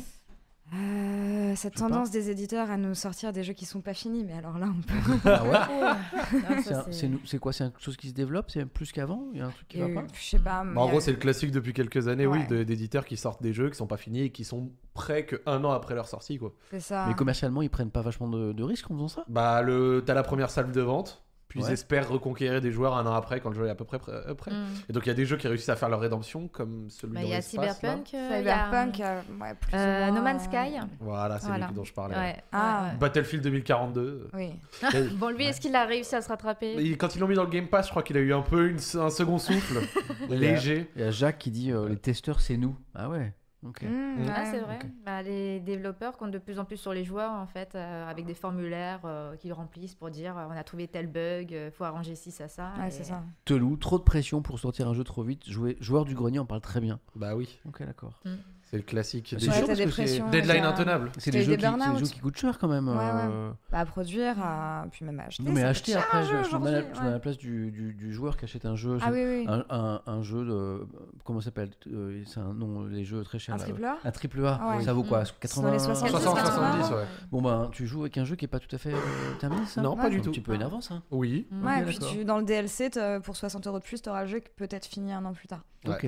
Ah, c'est pas cool. ça. Cyberpunk. Ah ouais, mais en plus, Mais du coup, t'as il y a des grosse tonnes de pression, jeux qui euh. ont vraiment une euh, durée de vie absolument ridicule. Alors, je peux Ouais. te le dire parce que j'ai un Call of Duty, donc là, c'est vraiment le top. hein, Le jeu sort. C'est- euh, C'est-à-dire dur- durée de jeu- vie ridicule, c'est-à-dire. En que- gros, ça veut dire que euh, au bout de quelques semaines, mois, la, la- la- le nombre de joueurs s'est effondré. euh, Ah bon? Oui, oui, oui, oui, il a une durée de vie ridicule. Avant, un jeu correct, euh, bon, pour parler de Call of Duty, ça pouvait durer un an, deux ans, voire certains avaient des, des- des- des- des communautés pendant assez longtemps. Maintenant, tu trouves toujours des parties, hein, sans problème. hein, Il y a toujours de la vie, entre guillemets, c'est pas complètement mort. Parce qu'il y a trop d'offres Mais c'est a- pas ouf. parce Non, c'est parce que le jeu pue, en fait. D'accord. pas- Désolé, hein, il y a pas C'est besoin même d'aller pas chercher pour la midi à 14 heures. concurrence, c'est juste que le contenu du jeu est pas suffisant Voilà. pour y rester Ouais. longtemps. Ouais, ouais. C'est ce qu'elle dit. Malgré, j'ai l'impression que les budgets pourtant autour de la conception d'un jeu vidéo sont de plus en plus importants. Autour du marketing, surtout. Ah, Ouais, Eh c'est ouais. ça, parce que tu as toujours ces gros titres, pour citer euh, FIFA, Call of Duty, qui euh, généralement vont faire leur chiffre de l'année sur des sorties de fin d'année, parce que c'est le moment où les gens vont acheter des consoles, vont acheter des jeux, donc tu as une durée de vie d'un an. Donc tu as aussi une nécessité de sortir des jeux tous les ans. Donc tu sors des jeux qui. Il y, y a eu beaucoup de loupés, il y a eu beaucoup, beaucoup de loupés.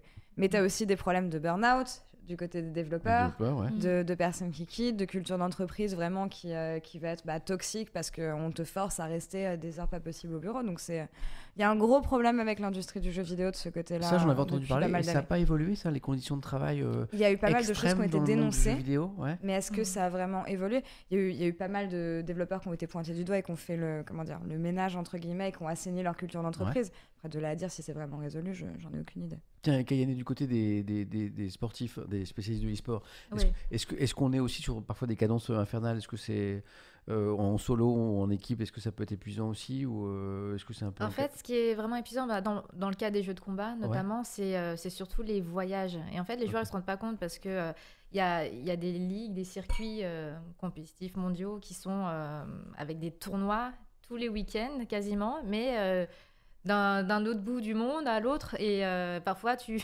je, je prends l'exemple de Luffy, qui est un champion euh, de Street Fighter, qui me dit euh, Bon, bah là, euh, je vais faire euh, deux semaines de, de voyage. Alors, à un moment donné, je vais au Canada, il fait moins 20 degrés. Et juste après, je vais à Porto Rico.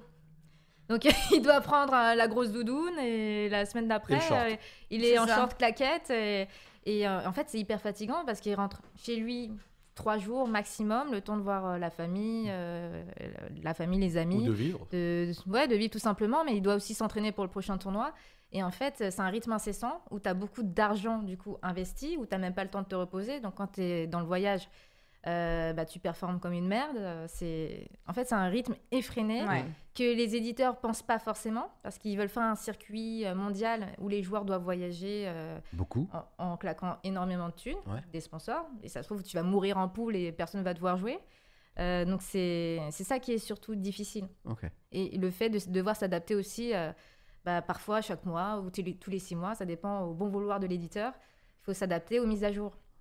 Et ça, tu le fais sur euh, bah, tout le temps qui reste, finalement, entre les voyages, et il reste pas beaucoup de temps. C'est drôle parce qu'il y a plein de gens qui soulignent que ça rejoint les, les- les problèmes de- du sport de haut niveau, le tennisman par exemple. Voilà. Mhm. Oui. Et des questions écologiques du coup, parce qu'il y a des circuits qui sont organisés, qui font voyager les sportifs, Que ce soit e-sport ou euh, traditionnel, euh, aux quatre coins de la planète tout le temps.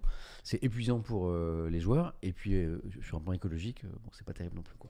Ouais, a- sur Counter-Strike, il en parlait, euh, Max, euh, l'un des joueurs principaux. euh, je crois qu'il il avait fait une sorte de, de timeline où, en gros, sur 6 mois, il avait été chez lui, genre 14 jours, un truc Ouais. comme ça, où en fait, euh, tu, comme elle a dit, Mm. tu sautes d'un tournoi à l'autre. euh, au tournoi avant le prochain, il y a un bout de camp, tout ça, machin. Tu restes 4, Mm. mois, 4 jours ici, 5 jours là, 7 jours là, c'est compliqué. Mais bon, c'est faisable et c'est juste euh, très très difficile. ça peut être ouais, entre 3 heures, 7 heures d'entraînement par jour quand tu es professionnel. Et sur, bah, sur des jeux de combat, les parties sont très courtes. Donc, finalement, euh, quand tu joues 3 heures, tu joues énormément de parties.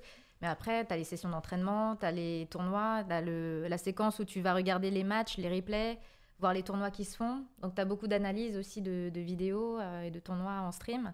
Et cette partie-là aussi, elle compte dans l'entraînement. Donc, euh, ça, plus euh, bah, se remettre en question en permanence et s'entraîner sur ses combos euh, tout seul, euh, ça prend beaucoup, beaucoup de temps en plus euh, des Plus voyages. la création de la salon de thé, on en parle tout à l'heure.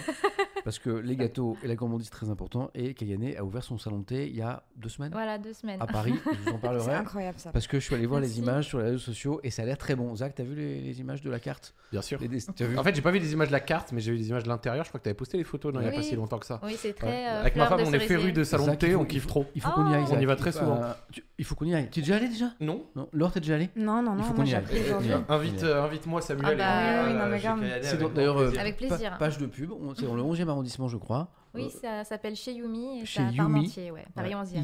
Y-U-M-I, voilà. Mm. Et moi, j'ai vu les photos. Il faut dire que le gourmand peut en témoigner. Ça a l'air très, très. Tu fais quoi un bon. petit peu Voilà. Des- Tu fais du euh, thé, des du choses comme ça, des euh, pâtisseries, des des pâtisseries. euh, pâtisseries japonaises. Tu vois, si tu vois les taiyaki, euh, les friandises à base de poisson, enfin, en forme de poisson, Oui, oui, oui. ouais, où tu mets Trop de la chantilly dedans, J'ai vu des ça, ouais. crémeux et tout. Bah, Ça, ça, ça, ça vient d'où?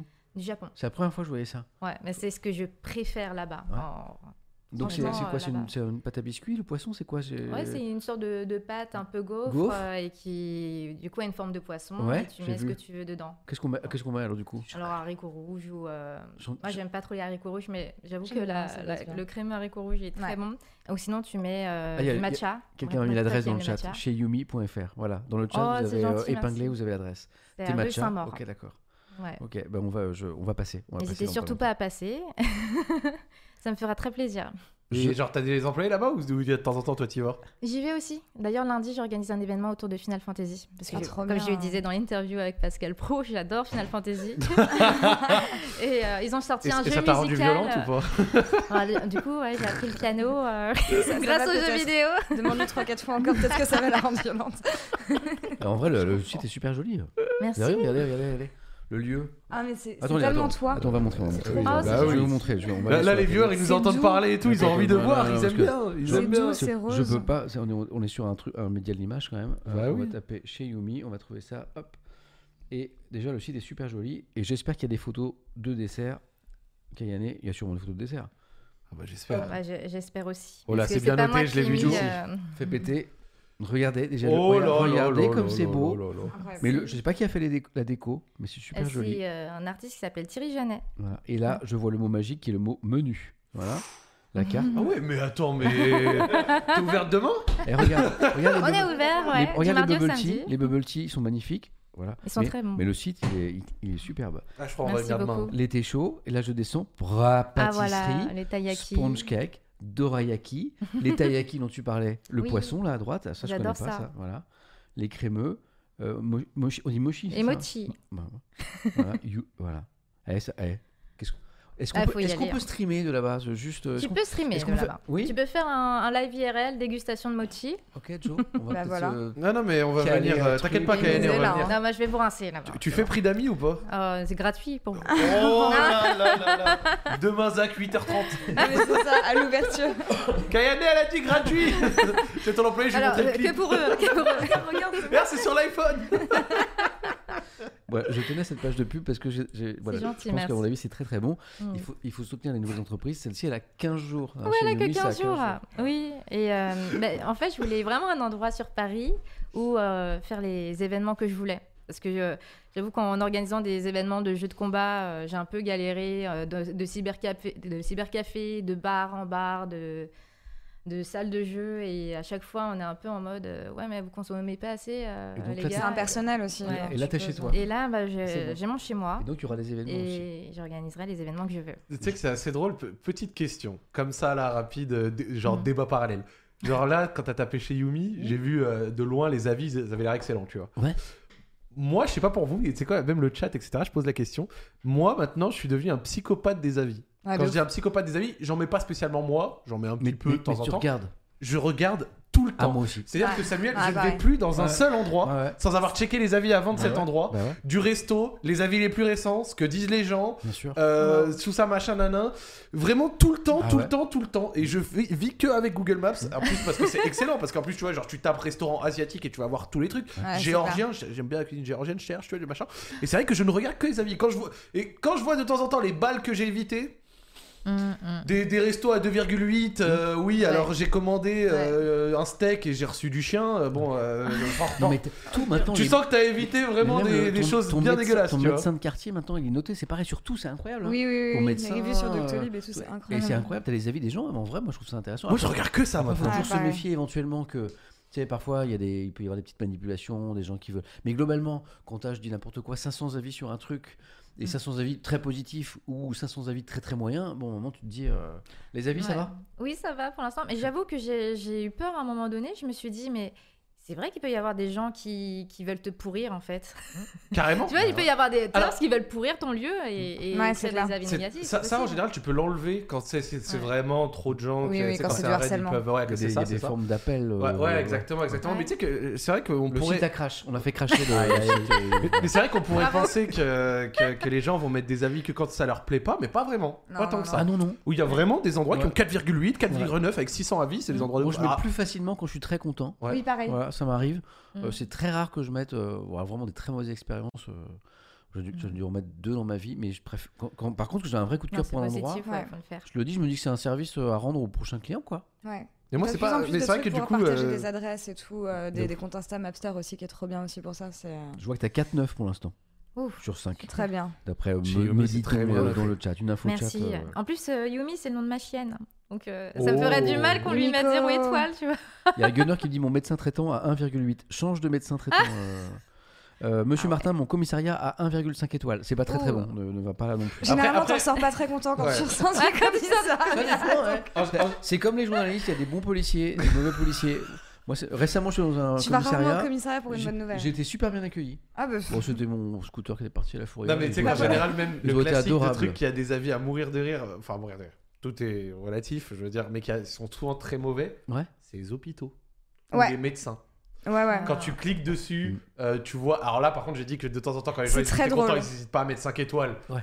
Pour euh, les services euh, qui ne sont pas de la bouffe ou quoi. Ah là, les gens, quand ils sont pas contents, ils n'hésitent pas à aller mettre le une étoile. hein. Vraiment. Et donc, du coup, c- c- ça fait lire des fois des choses assez marrantes. Alors, bien sûr, toute proportion gardée, parce qu'au hôpital, c'est rarement marrant. Mais les médecins, En vrai, je- c'est hyper drôle. Je regarde, moi, hein, sur les Ouais. médecins, je regarde. hein, avant de prendre un, choisir un nouveau médecin, je regarde. Et les avis, maintenant, c'est fou, c'est génial. Moi, c'est, moi, c'est mon ancienne société de comptabilité qui est absolument catastrophique, elle a des avis horribles. Et je allé lui mettre une étoile. Bah, change de Je allé lui mettre une étoile. Pavé comme ça, plus 32 votes. Et je fais yes. Et t'as et t'as changé, t'as changé de, Bien sûr que t'as j'ai changé. de comptable. C'était horrible, les mecs. Putain, Il y a eu 32 avis derrière enfin, qui ont noté ta, Oui, ton 32 truc. personnes qui ont dit c'était utile. C'est comme Reddit. Quoi. Waouh. Ouais, classe. et, et dans la foulée, genre après mon commentaire à moi, il y avait déjà des commentaires avant et il y a eu des commentaires après. Et là, tous les 3-4 mois, je vais voir, je fais Ah oui, c'était bien lui en fait. voilà. Il y a des gens qui notent leur centre des impôts dans le chat. Le centre des impôts. Yeah. compliqué. Je surveille l'heure parce que j'aime pas abuser de la, de la gentillesse de mes invités. On, on se fixe des streams de 2h30, 3h max. On a Mm. passé ouais, une petite euh, 1h30 à la fois parler sur l'intro et sur euh, e-sport, mais en même temps, ça me semblait vraiment un minimum hein, parce que c'est un sujet qui est très vaste. On l'a que effleuré et on a l'occasion d'y revenir. Euh, je sais notamment que, que Laure euh, décolle tôt demain matin. hein. Bah, Berlin demain. Ouais, bravo.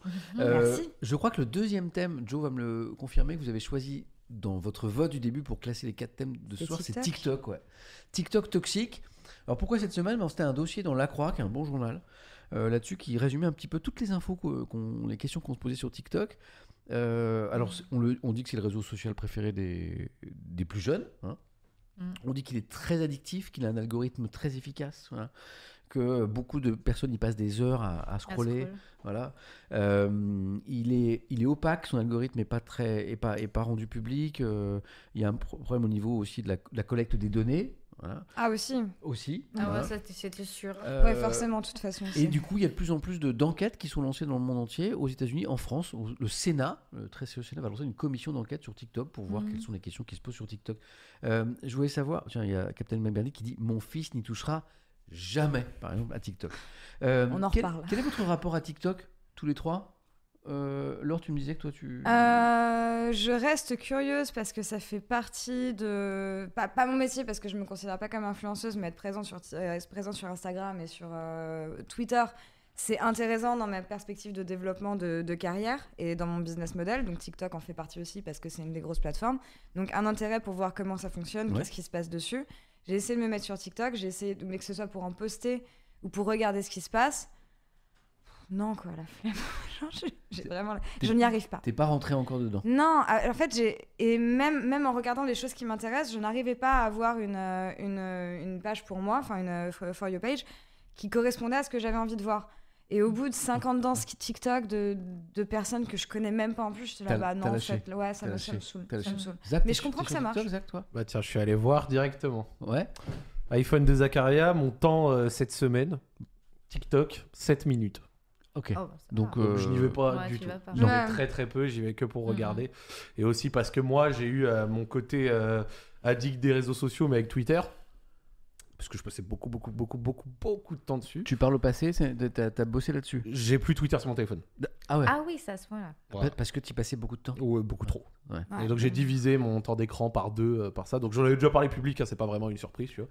J'en ai déjà parlé notamment dans Popcorn. Et euh, parce que en fait je passais vraiment trop de temps dessus, je trouvais ça trop divertissant. En fait euh, t'a- t'avais les news quand ça se passait, Mmh. euh, tu pouvais parler avec les gens, tu pouvais troll, tu pouvais rigoler. Moi le classique, j'avais 3 heures de train, franchement, le- je rentrais dans le train, j'allais sur Twitter, je commençais à tweeter un petit peu, je répondais avec les gens, je vous disais des bêtises et tout ça machin, je relevais le nez et hop on était arrivé, tu vois. Et, et bon autant pour le train ça peut être utile, autant quand ça, quand ça pouvait être de longues heures dans le lit, tout ça, tu vois, machin. Ah, le soir. Ouais, ouais, ça avait vraiment commencé à me faire fondre le cerveau, euh, ce truc-là, parce que euh, j'arrivais même plus à regarder un film sans aller checker un moment, euh, tu vois, juste comme ça le téléphone et tout. Et j'ai décidé de prendre quelques et mesures D'après ce qu'on lit, alors moi je suis un peu accro à Twitter, hein, donc j'ai le même problème. Mais d'après ce qu'on lit, TikTok serait encore plus addictif. Ouais, Léo Duff a fait une vidéo dessus. Qui Oui. Alors, elle est excellente. on- quelqu'un apparemment, j'avais vu un neurologue réagir dessus comme quoi tout n'était pas parfait dedans. Il y avait peut-être quelques précisions ou quelque chose qui n'était pas nickel, notamment sur euh, la dopamine. Mais euh, il a fait une vidéo très bonne dessus sur euh, l'algorithme de TikTok, sur justement le, pourquoi est-ce qu'il est si addictif, tout ça machin. Donc je la conseille à absolument tout le monde. Et, euh, et en gros, oui, pour moi, cette appli. euh, elle a un côté. euh, ça va que j'ai tapé Twitter et que maintenant, du coup, TikTok, je suis- j'ai pas plongé dedans parce que je pense que j'aurais plongé dedans. Moi, j'aime bien euh, les réseaux sociaux. J'aime bien notamment aussi YouTube, Twitch, YouTube, beaucoup. Je suis friand de contenu vidéo. TikTok, je suis déjà allé un petit peu sur le toilette dessus et je vois comment tu te fais vite aspirer comme ça. Ah ouais, mais ça, ça t'aspire, mais dans le mal. C'est hein. c'est que Tu du vois ce contenu que je veux snack. Donc, Et après, en soi, c'est divertissant. Il y a des choses très intéressantes dessus. Attention, moi, je veux pas faire le boomer en mode TikTok, c'est le mal, c'est pourri et tout. Non, non, non. Il y a des gens, c'est des génies. hein. Attention, il y a des. Et vraiment, il y a du lourd. hein. Ouais. Moi, j'ai regardé des reels Insta à côté, tu vois, histoire de un petit peu quand même avoir ce petit de euh, téléphone et de ça machin. Il y a vraiment des choses très intéressantes, du, du- du très très bon. Comme d'habitude, quand tu fais avec parcimonie les choses, ça peut aller. Après, le danger, c'est que c'est qui qui fait les choses euh, sans parcimonie bah, Ça va être souvent les plus jeunes, ou alors aussi des plus âgés. Hein, ça, ça c'est pas l'apanage que d'eux. Mais c'est surtout euh, le danger pour les plus jeunes du côté euh, de l'attention, tu vois, notamment. Et moi, maintenant, qui vais prendre beaucoup le métro parisien, tu vois, tout ça, machin, franchement, dans le métro, euh, bon, c'est statistique euh, sorti euh, de, de mon imaginaire, mais de ce que j'ai vu de mes yeux, euh, et franchement, tu regardes deux téléphones sur, deux, sur, sur trois. euh, C'est- très- c'est dessus. Ah, c'est souvent TikTok, ça, ouais. Statistique qui n'a aucune valeur. hein. Je dis juste Non, que mais moi. on tu- voit au quotidien. Dès que tu vois une masse de gens, qu'est-ce Mm. qu'ils sont en train de faire dans le métro, dans les transports, c'est c'est vraiment euh, scroller. Toi, TikTok, Kayane, hein. t'es sur, euh, t'es principalement sur quel réseau social? Euh, Alors, principalement Twitter, Ouais. euh, Insta, Facebook, euh, TikTok. J'ai essayé TikTok il y a deux ans, en fait pendant le confinement. euh, je me suis dit, euh, moi je m'emmerde un peu. on va se mettre dessus, Et- on va voir ce que ça donne. Et alors? Et euh, je crois que j'ai un compte à 70 000 euh, environ abonnés. Donc, euh, c'est que ça a pas mal avancé. Le truc, c'est que ça m'a vraiment mis dans une sorte de sp- spirale. Genre, en fait, tu dois réfléchir différemment quand tu fais un contenu sur TikTok. Comme c'est des contenus très courts, en fait, ça te force à penser différemment. Et ça te pense surtout à te dire comment tu captes l'attention de quelqu'un en trois secondes. Et, Ouais. et du coup, tu te mets dans, cette, euh, dans, dans bah, l'optique du, du viewer. Tu te mets et tu te dis, euh, bah moi, pour captiver quelqu'un, enfin, comment je vais être captivé par quelqu'un en trois secondes Et qu'est-ce qu'il faut? Ouais. Et en fait, tu te mets à la place de la personne qui regarde, tu, tu te mets à faire des trucs en fait qui te ressemblent pas aussi. Parce que bah, c'est pas dans ma nature de vouloir captiver. J'ai fait un truc super, regardez jusqu'au bout. Euh, quand t'es- t'es obligé de faire ça, c'est que ça te ressemble pas, mais en même temps, tu dis, bah, pour faire les vues, t'es obligé de faire un peu putaclic. Euh, dès le début de la vidéo, tu dis, bon, et à un moment donné, euh, c'est rigolo, c'est marrant. Et puis ensuite, tu dis, euh, non, mais je vais pas être dans cette spirale-là où, en fait, j'absorbe les gens dès les trois premières secondes pour qu'ils m'écoutent. Et, euh, et pour moi, c'était vraiment fatigant, en fait, de, de me mettre dans, dans cet état-là. Et même, le, une fois que tu as posté la vidéo, c'est même pas fini. Parce que après, tu te dis, euh, ok, euh, là, ça fait 500 vues. Trois heures après, il y a genre 100 000 vues. Tu dis, waouh, attends, qu'est-ce qui s'est passé? La vidéo, elle a buzzé. J'ai pas compris comment, j'ai pas compris Ça, pourquoi. c'est un peu mystérieux d'ailleurs. euh, C'est hyper mystérieux, l'algorithme. certaines vidéos euh, peuvent. Ouais, Ça puis peut l'algorithme te capte si jamais tu bugs trop, enfin si tu buzzes trop et tout. Enfin, c'est- et c'est pour ça que c'est un côté un petit peu pervers, je trouve aussi, je C'est pense, ça, parce, parce que, t'as bah, cet appât du reach et de euh, et euh, et de, de ce que euh, X nombre de likes ou nombre de vues genre vont t'apporter et dire ah tiens c'est cool. Puis t'as pas vraiment de cohérence entre un contenu qui va buzzer et un contenu qui va pas buzzer. Donc je pense que c'est vraiment très prise de tête. Mais en même temps, la- après, la valeur d'une vue TikTok, elle est relative. Oui, Euh, voilà, c'est surtout ça. la- une vue TikTok n'a pas du tout la même valeur qu'une vue YouTube, par exemple. ça. Clairement. La, la vue TikTok, c'est souvent la vue d'un scroll qui, des fois, n'a même pas regardé un quart de la Mm. vidéo. Tu vois, c'est boosté pour pas grand chose. Après, je dis pas, il y a des superstars de TikTok qui sont ultra reconnus dans la rue. hein. C'est pas pour dire que ça vaut rien, mais ça vaut un peu moins. Euh, Ouais. Pas très longtemps, j'ai pu parler à des entreprises, des machins. Et les entreprises, elles ont souvent des objectifs chiffrés, des trucs. Et les mecs disent, nous, on remplit nos KPI, donc euh, nos objectifs euh, de, de- de reach, avec TikTok. Ils Ouais. disent, TikTok, pour sûr. nous, c'est un bonheur. Genre les entreprises, elles vont sur TikTok, elles font un petit coup de sponsor, ou alors des fois, elles engagent un mec Mhm. pas trop naze pour gérer le TikTok. Tiens, j'ai des Et chiffres. euh, boum, les mecs euh, il y a explosent facilement. Un message épinglé dans le chat dans, sur les chiffres, les statistiques. Le nombre d'utilisateurs euh, utilisateurs actifs mensuels de TikTok 1,7 milliard. Mhm. Hmm. 51% de l'audience des femmes entre 13 et 24 ans. Ah oui d'accord. Euh, 23% des utilisateurs, donc un quart entre 13 et 24 ans, donc c'est très jeune. C'est assez féminin aussi. 40% des visiteurs quotidiens dans la tranche 15-24 ans. Donc c'est quand on dit que c'est le réseau social Mhm. des jeunes, ben, les statistiques confirment en fait. Ah, c'est hallucinant. 70% de la communauté en France a plus de 18 ans par contre. Tu as peut-être un- en France c'est un peu plus âgé. Et euh, là, j'ai essayé de me connecter parce que euh, j'ai Ouais. complètement euh, arrêté quasiment de poster des contenus dessus. Et j'ai essayé de me reconnecter parce que les gens disaient Ah, c'est marrant, regarde les vidéos de chiens. Et du coup, moi, je, je suis abonnée qu'à des vidéos d'animaux. hein. Et, euh, et quand je vois ce qu'il y a, c'est en ce moment que des vidéos qui pop dans les pour toi Ouais. en mode. euh, L'algorithme euh, TikTok a changé, alors maintenant pour faire des vues, il faut faire ci, ça, ça. Et je me dis, mais ça m'intéresse absolument pas de savoir comment gérer l'algorithme. Et donc tu scrolles pour voir d'autres choses, voir si. euh, Mais t'as que ça. Mhm. et j'ai que ça dans toutes les langues, en anglais, en espagnol, en français. C'est bizarre, c'est Mais en fait, du coup, en fait, rien que dans les pour toi, en fait, on te pousse à faire des vues. On te pousse Mm. dans cette sphère de euh, si tu veux être quelqu'un, Si tu veux euh, buzzer, en fait, faut respecter ce qu'il faut faire dans ses vidéos. Faut... Et c'est ça qui est, ça qui malsain, parce que embêtant, en fait. si on parle d'un public assez jeune qui est bah, conditionné à inciter à faire du buzz et à organiser sa vie, ses pratiques, son quotidien pour Mm. faire du buzz, d'ailleurs tout à l'heure on parlera de l'évolution de l'amitié, bah, c'est pas- c'est pas très très sain en fait. C'est ça qui est pas sain, c'est ça qui me fait aussi arrêter un peu Mm. progressivement la plateforme. On me signale un but pour l'OL. Ouais. euh, Merci à tous ceux qui euh, regardent en double screen et qui viennent euh, me tenir au courant euh, de, de- de ça, ça fait plaisir. Donc euh, on est bon, on est bon, je, je vous remercie. Non, plus sérieusement, moi, moi je pense après bien, bien plus facile à faire, tu vois, mais euh, encore une fois, il y a du bon dedans, tu vois.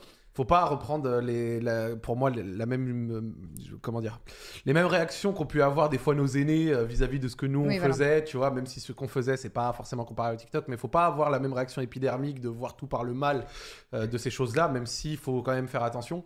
Parce qu'il y a du bon dedans. Euh, faut juste quand même essayer de se renseigner. qu'il y avait, comme tu le disais, des, des contenus intéressants aussi.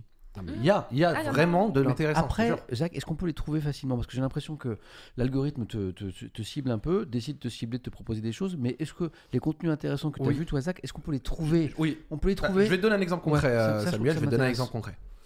Euh, déjà, Léo Duff le dit bien dans sa vidéo. En fait, TikTok, l'avantage de son algorithme par rapport à l'algorithme des autres autres réseaux, c'est que il te met un contenu de base. T'arrives sur YouTube, on te met rien sous la gueule. Tu choisis, tu cliques un peu au hasard, euh, et après là, le là, l'algorithme se fait au fur et à mesure du temps avec ce que tu as regardé. Et si d'un coup tu commences à regarder beaucoup de vidéos de cuisine, tu vas avoir un peu plus de cuisine et ainsi de suite. Sur TikTok, de base, t'arrives, il y a un truc. Donc là, tu scrolls. Et là, la- la- l'algorithme il analyse combien de temps t'as regardé, si t'as cliqué, si t'as regardé les commentaires ou pas, si t'as partagé ou non, si t'as ci, si t'as ça. Et là, il t'envoie, mais il t'envoie une variété de choses tellement énorme. Et c'est là la magie du format court plus téléphone, c'est que ça permet à des choses qui auraient sûrement pas buzzé sur YouTube ou ailleurs de pouvoir faire leur trou. Moi sur TikTok, tu sais, je suis tombé sur quoi Et j'ai euh, j'ai trouvé ça fascinant. J'ai trouvé un mec qui parle de ses fromages, un fromager, et il te sort des camemberts de l'enfer qui ont 135 ans, il faut les découper à la cisailleuse, comme ça. Mais c'est passionnant. Et ce mec-là sur YouTube, il t'aurait fait 14 vues. Sur TikTok, il t'en a fait 500K. Et, et- et c'était vraiment super intéressant, tu vois. Et, euh, et donc, oui, ces contenus-là sont là, et euh, par la variété de ce qu'ils te proposent. Il y a des gens qui le connaissent. Ouais, C'est- ouais, non, mais bien sûr, le gars est connu. franchement, Louise c'est- Affineur. Ouais, c'est sûrement lui. Et franchement, c'est génial. Tout le monde en parle. Et, et- et ce format, un petit peu, il change, c'est Incroyable. cool, tu vois. Après, encore une fois, la, la- la difficulté, c'est euh, euh, l'algorithme, euh, tout ce que ça a sur l'attention, les petits dangers aussi, parce qu'il y a des fois des utilisations détournées qui sont assez malsains. Au début, ouais, c'était très grave. Euh, au début, c'était très grave. Il y avait des gens, ils mettaient les Genre codes couleurs de sites pour Pédopornographie. adultes. Ouais. Ouais. Ou alors ils mettaient des codes couleurs pour, euh, de, de sites pour adultes. Et après, derrière, ils prenaient des photos de streameuses ou de personnalités féminines connues et ils postaient des photos d'elles, genre euh, quand elles étaient en stream ou alors euh, leurs Ouais. photos Insta ou quoi, ou dans des positions suggestives. Terrible. Mais bon, ça, j'ai l'impression que c'est beaucoup moins le cas qu'au Il y a eu début, une tu vois. purge, ouais, quand même. Il y a eu une sorte de purge. Mais pour en revenir, moi, euh, effectivement, euh, faut juste y faire un peu attention et somme toute après derrière. euh, si on se rend compte un peu de. Bah, moi, il y a toujours un truc que je vous dire, c'est j'ai l'impression que l'utilisation de TikTok en Chine n'est pas la même. Ah oui, j'ai J'avais lu des vu, articles sur ça. Là-bas, je crois qu'ils limitent ou qu'ils sont utilisés à une, Oui, à oui. une certaine portée. Et c'est vrai que c'est pas pour faire euh, le ah waouh, c'est envoyé par la méchante Chine pour nous détruire. Mais euh, j'ai l'impression que eux, ils se sont rendus compte ou alors peut-être ils ont un peu plus limité la Ouais. chose. ouais. C'est je pense peut-être que. c'est peut-être ce qui va se passer chez nous, parce que s'il y a des commissions d'enquête qui se font dans certains pays comme la France, peut-être qu'il y a une réflexion qui va se faire en encadrement. Quoi. Après, Samuel, là où j'ai peur, c'est de la commission d'enquête du Sénat. Ouais. Alors, je dis pas que c'est les sénateurs qui le font lui-même, mais c'est quoi la moyenne d'âge là-bas? Mmh, mmh. Après, Est-ce euh, que la commission d'enquête va arriver sur les conclusions les plus fraîches normalement, sur le ils sont censés, tu vois, euh, inviter des experts en fait. Bien sûr. Tu vois, qui vont essayer de les... Bien sûr, je me doute. D'ailleurs, je propose euh, aux sénateurs qui nous regardent d'inviter Zach, parce que je pense qu'il a bien compris le truc globalement. Donc Zach, tu vas te retrouver au Sénat en commission d'enquête, tu vas rien comprendre. Bah, J'aimerais bien avoir leur régime de retraite. Joli. Elle est pas mal. T'as bossé parce que c'est vrai qu'il y a un vrai problème avec la. ré- Oui. En fait, euh, petite Bonjour. parenthèse ouverte par Zach qui est très très juste dans le débat actuellement sur euh, la réforme des retraites. Juste pour euh, mettre en perspective ce que dit Zach parce que c'est assez pertinent. Il y a la question des régimes euh, spécifiques, Spéciaux. les régimes spéciaux. Et le Sénat, ils ont un régime très spécial. Ouais, ouais, ouais. Et effectivement, les parlementaires, les députés et les sénateurs ont un régime particulier. À un moment, il y a des gens, il y a des- même des élus qui ont dit attendez, vous voulez réformer la retraite des Français, mais peut-être qu'il faudrait aussi réformer votre Exact. système de retraite. Non, C'est non, pas non, prévu. non. Et Zach a raison, il y a euh, le système des députés, mais celui des sénateurs est encore plus Oui. intéressant. Genre c'est une retraite C'est hyper tôt Ah ouais, c'est avec fête. euh, genre vraiment des Ouais. conditions de ouf et en fait leur, euh, leur, leur argumentation aux sénateurs c'est de dire que leur régime de, de retraite est financé par notamment ce qu'ils cotisent mais c'est Ouais. financé qu'à 50% parce que les roses de 50% c'est public. Quel culot. Il a bossé, Isaac. C'est juste. Moi, c'est vrai pour le coup. Bref, c'était pour la petite bastos, comme ça, on peut repasser. Non, mais quand tu demandes aux Français euh, de, de changer leur système de retraite et que ceux qui la, et sont, sont censés la voter Et vous veulent pas faire l'effort, c'est vrai que c'est après c'est dur de convaincre les gens. Ouais. C'est sûr. Pas mal ce petit tacle glissé, bien propre, euh, Zach. Il n'y a pas, y a pas carton. C'est nickel. C'est nickel. Bon, Mhm. en tout cas, bah, Joe, nous on s'est lancé dans l'affaire TikTok puisque Joe m'a forcé, il m'a, il m'a, il m'a, il m'a, il m'a agrippé, il m'a mis dans un coin et euh, il m'a obligé à créer un compte TikTok à quoi 15 jours? Oh, Alors, comment ça Samuel Etienne sur Bah oui, et en fait, les- en fait, ce qu'on poste pour l'instant, il y, a une- il y a une jeune fille qui, euh, qui regarde l'émission, là, que je salue, qui s'appelle. C'est Iris. Dédicace à Iris. Voilà. Iris euh, qui, voilà, qui nous regarde. Et qui, en fait, euh, la semaine dernière, a fait trois vidéos, par exemple, de l'émission qu'elle a mis sur euh, TikTok. Ouais. Voilà, j'en ai une que j'ai remis sur Twitter d'ailleurs. Ouais. Et un super boulot. En fait, elle prend une petite séquence un peu sympa, elle monte, elle clip ça. Et, euh, et en fait, c'est plutôt sympa.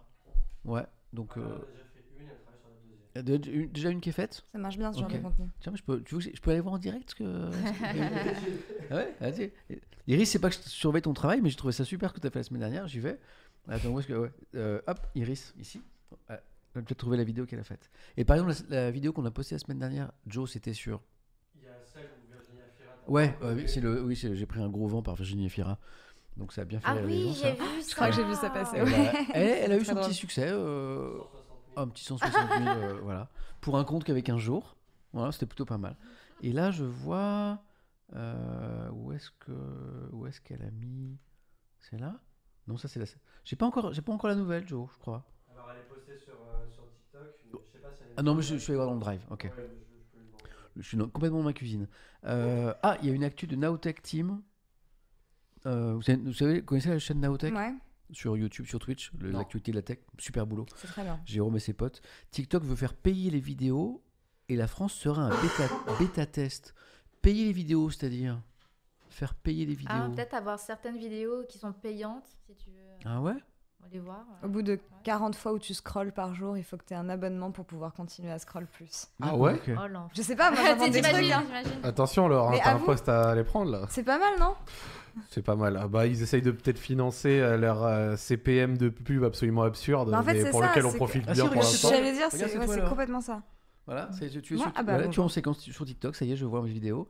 Euh, Mais ça, je crois, c'est euh, mets sur ton mur Facebook, euh, sinon ça va être payant. hein. c'est la séquence Pour les plus euh, anciens. qu'on a Ouais. commenté, euh, la, euh, la Kayane de 15 ans versus un journaliste qui avait été ressuscité par l'or et c'est devenu une vidéo sur TikTok. Parfait. Voilà. Les amis, vous êtes sur Elle est TikTok. rigolote. Euh, Iris, merci beaucoup. Voilà, et Merci, bonne Iris. soirée euh, à toi. Euh, bon bah écoute, euh, Joe, on va poursuivre euh, l'exploration de cette plateforme de laquelle je ne comprends rien. TikTok, déjà je comprenais rien à Instagram. Twitter, j'aime bien. Twitter, c'est Twitter, c'est euh, pour- moite-moite. parce que ce que j'aime sur Twitter, alors l'aspect, euh, les gens se lynchent et se déchirent Ah euh, ouais, gratuitement, non. L'aspect info m'intéresse. Oui, l'aspect info. ouais, Pour un journaliste, il y a quand même plein d'émetteurs d'infos, euh, plus ou moins fiables, il faut savoir Mm. faire son tri. Mais il y a quand même des émetteurs d'infos sur Twitter, des infos que tu trouves pas forcément ailleurs, des infos Oui. que tu trouves souvent avant euh, les médias Oui, traditionnels. total, total. et, Oui, quand, et tu sais trouver les bonnes sources et les sources fiables, du coup, pour un journaliste, c'est intéressant. Non, Même l'âge d'or de, de Trump et d'Elon Musk sur Twitter, t'as as envie de voir les tweets en premier, quoi. Ah non, mais en fait, pour, qu'en fait c'est ça le gros avantage de Twitter, euh, si on veut parler des, des, des- des bons points, comme tu as dit Samuel, c'est le côté actu, c'est-à-dire que dès qu'il y a une Ouais. dinguerie qui se passe partout dans le monde, Ouais. ça va bien sûr aller sur les chaînes d'infos et tout, hein, je dis pas que c'est l'apanage de Twitter, mais c'est là-bas où tu vas en voir les premières annonces, les premiers médias qui envoient tout, les premiers Mm. tweets passés, les trucs. C'est la première source d'infos quand tu n'es pas devant justement la télé Ah ouais. et que tu peux avoir l'accès assez vite. Alors bien sûr, il y a aussi les articles en ligne et tout ça, mais Twitter, ça permet d'avoir aussi Ouais. avec les réactions des gens. Et, et- et aussi le développement, parce que du coup, tu as des fils, t'as machin, c'est pratique, tu Et vois. puis, il y a- et puis il y a de la violence sur Twitter, mais il y a beaucoup d'humour aussi. Ah, et t'as mot. l'impression de vivre le Ah. truc en fait. Euh, genre notamment moi je suis fan de football. Quelqu'un a mentionné dans le chat euh, Fabrizio Romano. Fabrizio Romano c'est un journaliste footballistique qui annonce très souvent les transferts en exclusivité. Ouais. Lui il le fait via un tweet. Et quand c'est les périodes de mercato très chaudes etc Ouais. machin et que t'as le tweet de Fabrizio Romano qui dégaine Here we go euh, machin euh, un tel a signé pour euh, tel club c'est la folie. Ouais. T'as vraiment ce truc d'être dans- et le temps que euh, le site chope l'info en face un article le sort il a déjà euh, 40 minutes de retard tu vois et, et c'est là où l'impression de vivre l'actu Ouais. moi je sais pas pour vous la première une, des premières. Il y a deux actus que j'ai l'impression d'avoir vécu vraiment quand j'étais plus jeune. Vous, vous, avez sans doute euh, certaines qui vous ont marqué. Il y a deux actus, j'ai l'impression de les avoir vécues un peu en live, tu vois. Une des premières actus qui m'avait marqué quand j'étais jeune, alors celle-là, je l'ai pas vécue en live parce que ça s'était passé tôt le matin, c'était le tsunami de 2004. J'avais 9 ans. Elle, je m'en rappellerai toute ma vie. Et un autre que là, j'ai vécu en live, c'était la mort de Michael Jackson. La Mm. mort de Michael Jackson, j'étais scotché devant ma télé avec les infos, le ci, le ça, et cette impression de vivre l'actu, de la vivre, tu vois, d'être là, putain, qu'est-ce qui se passe? Une heure plus tard, ouais, alors machin, nana, car... tu vois. Et bah Twitter, elle te donne cette, cette impression-là. En, fait. permanence. Mm. Oui. Ouais, c'est ça qui est assez addictif. Ouais, mais Et c'est pour le vrai, coup, c'est hein. même pas le, le, le- le- euh, la, la construction du. De, de- c'est juste que partout où tu vas, il se passe quelque chose, quoi. Il y a des Mm. infos de partout. Ouais, je regarde tous les jours euh, Twitter dès le matin. C'est le premier réflexe, euh, c'est de voir les sujets les plus discutés dans le monde en fait. Là, tu, tu vois les grosses news aussi niveau jeux vidéo. Tu vois les annonces des Nintendo Direct, de ci, de ça. En fait, tu les apprends direct sur Twitter. hein. Et ensuite, euh, tout ce qui est épisode. Moi, j'adore regarder par exemple Last of Us en ce moment. Qui, qui ne regarde pas Last of Us en ce moment? Ah, si vous ne regardez pas, regardez. Regardez. C'est super. Zach, t'as regardé? Non, mais j'ai joué au jeu, je l'ai fini. Ah oui, j'ai vu. Le 1. Ah. Ouais, j'étais même raide, t'étais en train de jouer. T'étais un amour. Laure, euh, Moi, je suis of Us, une énorme fan du jeu, donc ça Et m'a la- et la d'ailleurs série fait relancer le jeu de regarder la série. ça donne envie. ah, Ouais. Ouais, mais c'est super de voir les avis des gens à chaque épisode. Et je Ouais. pense que ça, euh, ben, Twitter a vraiment boosté euh, les plateformes de streaming qui diffusent les épisodes C'est chaque clair, semaine c'est parce clair. que t'as- t'es là en mode Tout le monde en c'est bon, parle. tout le monde veut parler de ça, tout le monde veut donner son avis, bah, tu vois. Bon, parfois beaucoup de merde, mais euh, c'est c'est intéressant de voir comment chaque personne a vécu euh, son épisode. Et, euh, et je pense que ça booste encore plus euh, la série de Mm. le sortir comme ça. Ouais, complètement. Ça a été. Mais tu vois, je euh, reviens à ce que disait Zach sur euh, TikTok, qui peut être un, un- un truc affreux et un truc formidable si tu, si tu Mhm. trouves les bons contenus. En, en fait, je pense que chaque réseau social est, est qu'un outil. Chaque réseau social a ses soucis. Twitter, par exemple, c'est la violence, parfois des clashs et des, tu vois, et des mots. Euh, TikTok, c'est euh, passer des heures à scroller et finalement rien apprendre. Euh, avec un algorithme extrêmement puissant. Mais finalement, avec un peu de rigueur, je pense qu'un réseau social, si tu l'utilises bien, si, si tu sais limiter le temps que tu passes dessus aussi, ça Oui. peut être un chouette outil. Oui, totalement d'accord. Voilà. Moi, la seule chose avec Twitter, c'est que j'ai l'impression que du coup, vu que les gens sont très souvent dans leur bulle, dans leur machin, tout ça, il y a un phénomène euh, sociologique archi intéressant à étudier. C'est voir à quel point des gens entre eux se sont à des moments mis dans des matrix. Tu vois, avec des façons de penser, des façons de raisonner qui leur sont bien propres et qui pour eux sont la norme, alors que sortis sûr. de ça. Pas spécialement. C'est des- ça s'appelle des bulles. Comment on dit ça un nom euh, Les bulles. C'est euh, c'est un nom, les bulles, quelque chose. Mais euh, vraiment, il y a des gens, Le chat va nous dire. tu, tu le sens, il y a des gens vraiment. euh, Bulle de filtre. Voilà. Boule de filtre, ouais, des, c'est gens sur certains sujets, sur certains bails, etc. Tu vois, vraiment, ils ont développé une façon de penser bien à eux, comme je viens de te dire, qui pour eux maintenant est la norme, c'est comme ça. Donc euh, certaines choses vont être bien ou alors mauvaises pour eux, tu vois, ou classiques. Et ils sont dans leur bulle. Et ils sont vraiment dans un bail où pour eux, c'est comme ça, tu vois. Et donc du coup, euh, la vie contraire, la vie inverse, ou euh, même la vie euh, de tous les jours, tu vois, avec euh, ce que ça inclut, bah pour eux, ils, en sont déconnectés un petit peu. Des fois, moi sur Twitter, je vois des choses qui font drama, et je, je, je dis, mais les gens, connectent, si vous vous connectez un tout petit peu à la vie réelle, ça là, soit c'est plus grave que ce que ça nous laisse penser, soit c'est trois fois rien, tu vois. Mm. Et des gens, à des moments, vont très très loin sur vraiment des fois pas grand chose. Et quand tu prends un tout petit peu de hauteur par rapport au choc initial d'une info, euh, ou notamment d'une mauvaise chose ou quoi, c'est vrai que tu te rends compte que ça réagit très fort très vite, mais par contre aussi ça le régurgite. Ben, aussi, Je sais pas si c'est un bon vite, exemple, mais euh, ici même, euh, Zach, la semaine dernière, on a parlé de la polémique autour du, du jeu Harry Potter. euh, comment ça s'appelle euh, Hogwarts Legacy. Hogwarts Voilà. Legacy Donc, euh, avec euh, la, la question sur euh, la transidentité, J.K. Rowling. Mhm. Pendant, pendant une semaine sur Twitter, on a l'impression que c'était le débat, tu vois. Tout le monde ne parlait que de ça. On, a, on en a parlé d'ailleurs. C'était intéressant d'ailleurs parce qu'on avait une journaliste féministe qui avait vachement bossé sur la question de la transidentité. Donc on allait au fond du sujet. Donc je regrette pas de l'avoir abordé. Mais aujourd'hui, on est une semaine après, tu vois. Et j'ai Mhm. l'impression que le débat, ça y est, il est, il est passé. C'est exactement ce que tu décris. C'est un débat qui est pas forcément inintéressant d'ailleurs. hein. La question de la transidentité, c'est hyper intéressant de se pencher là-dessus. Mais à un moment, tu as l'impression qu'il n'y a, y a que ça. On ne parle que de ça. Et une semaine après, bah, Zach, aujourd'hui, euh, cette polémique, elle est, elle, elles sont déjà un petit peu passées. quoi. Mm. C'est un petit peu une Donc illustration. la de ça. tempête passe euh, Ouais. à chaque fois. hein. Quand tu as un buzz comme ça, euh, un bad buzz, ou il y avait même une liste de tous les streamers qui, et youtubeurs qui Ouais, parlaient on en a ou parlé, jouaient ouais. Mm. le jeu et ça partait en guerre, euh, alors que c'est. enfin, ça divise les gens plus que de les rassembler autour d'une cause, quoi. C'est le problème de Twitter, selon C'est moi. ça, ouais, le problème. C'est que, certes, tu as accès à toutes les tendances quand tu, euh, comment dire, quand tu vas Ouais, regarder les ouais. hashtags en vogue, etc.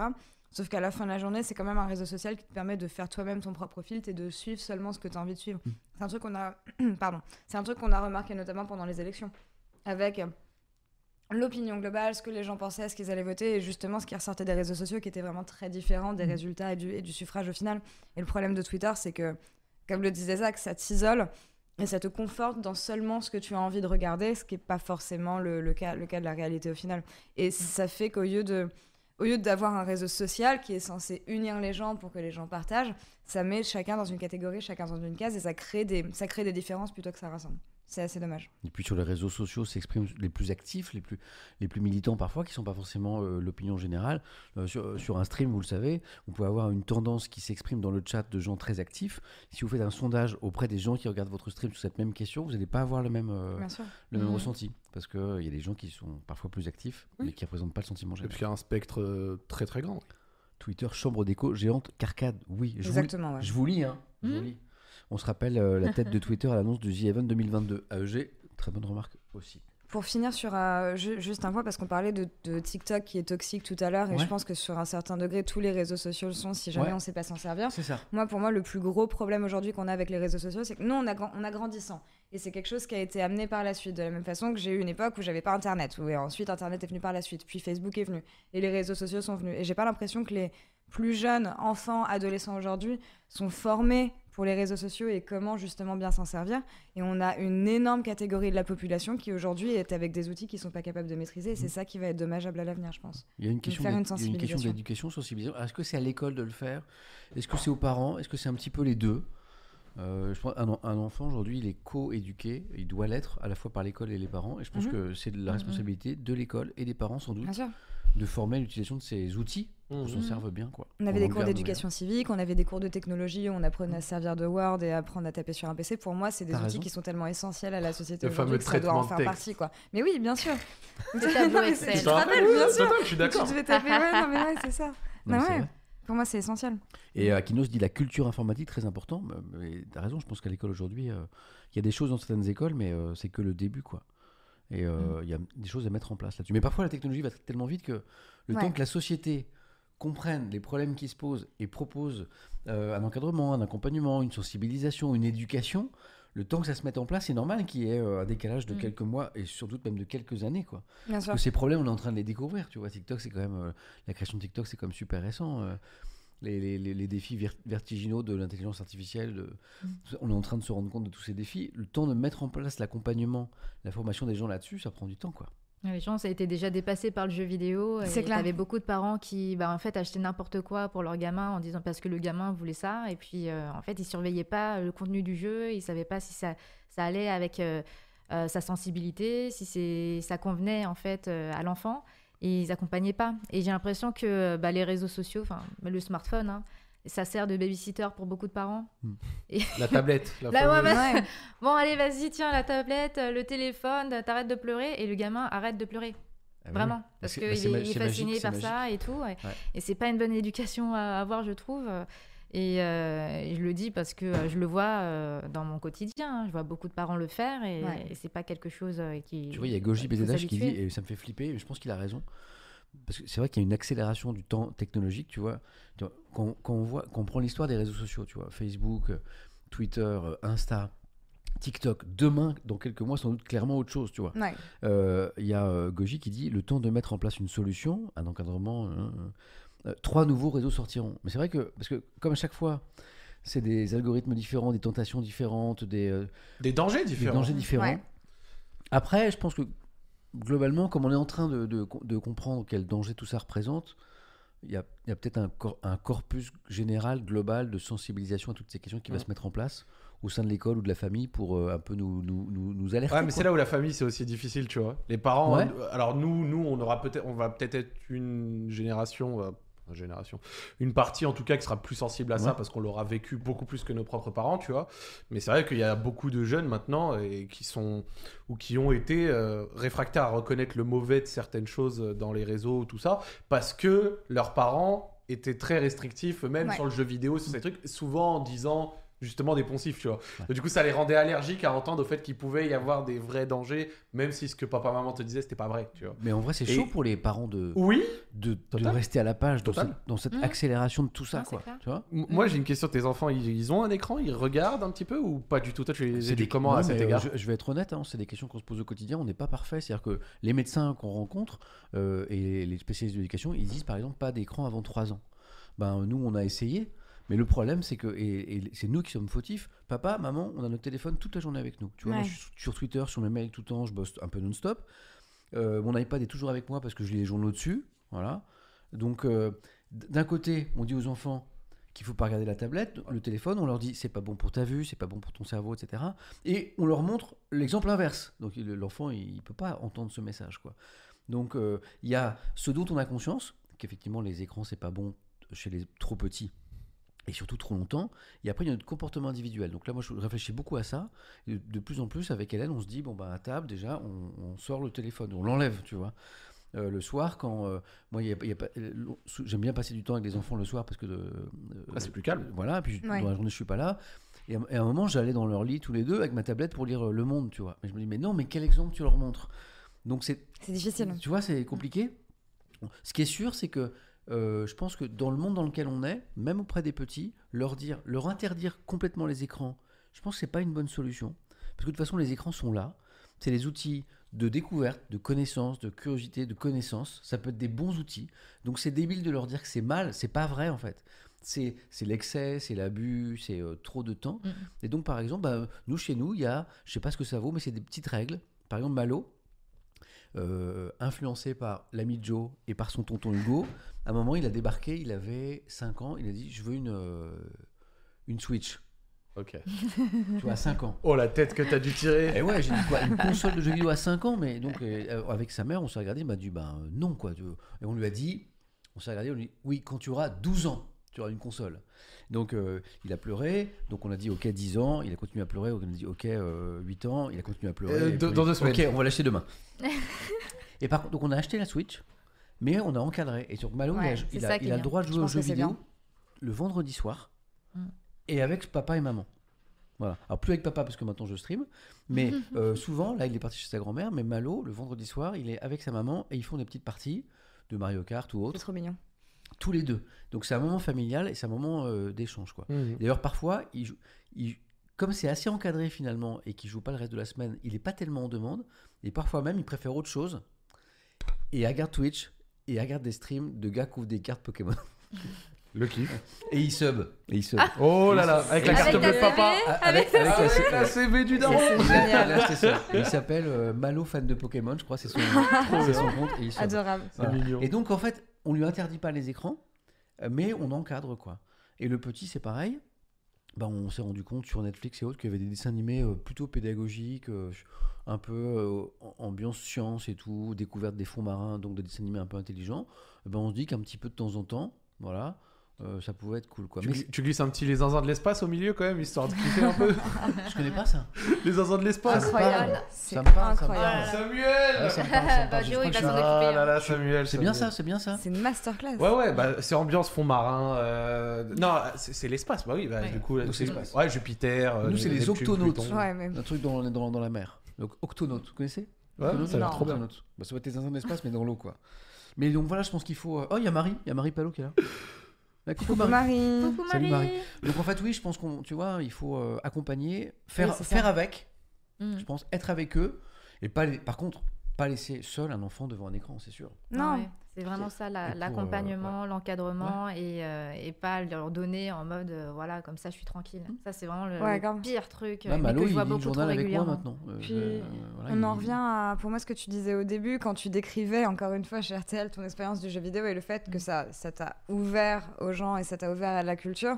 Je pense qu'en en, en fonction de, comment dire, en fonction de, de ce que tu donnes euh, et de la façon dont tu présentes, que ce soit une tablette ou un jeu vidéo à un enfant, ça peut soit devenir une expérience qui est hyper solitaire ou quelque chose qui partage. Et dans, dans votre cas Mm. ou dans le cas de, Ouais, complètement partagé dans mon cas. je ouais. pense que c'est là où c'est positif, justement, en tout cas.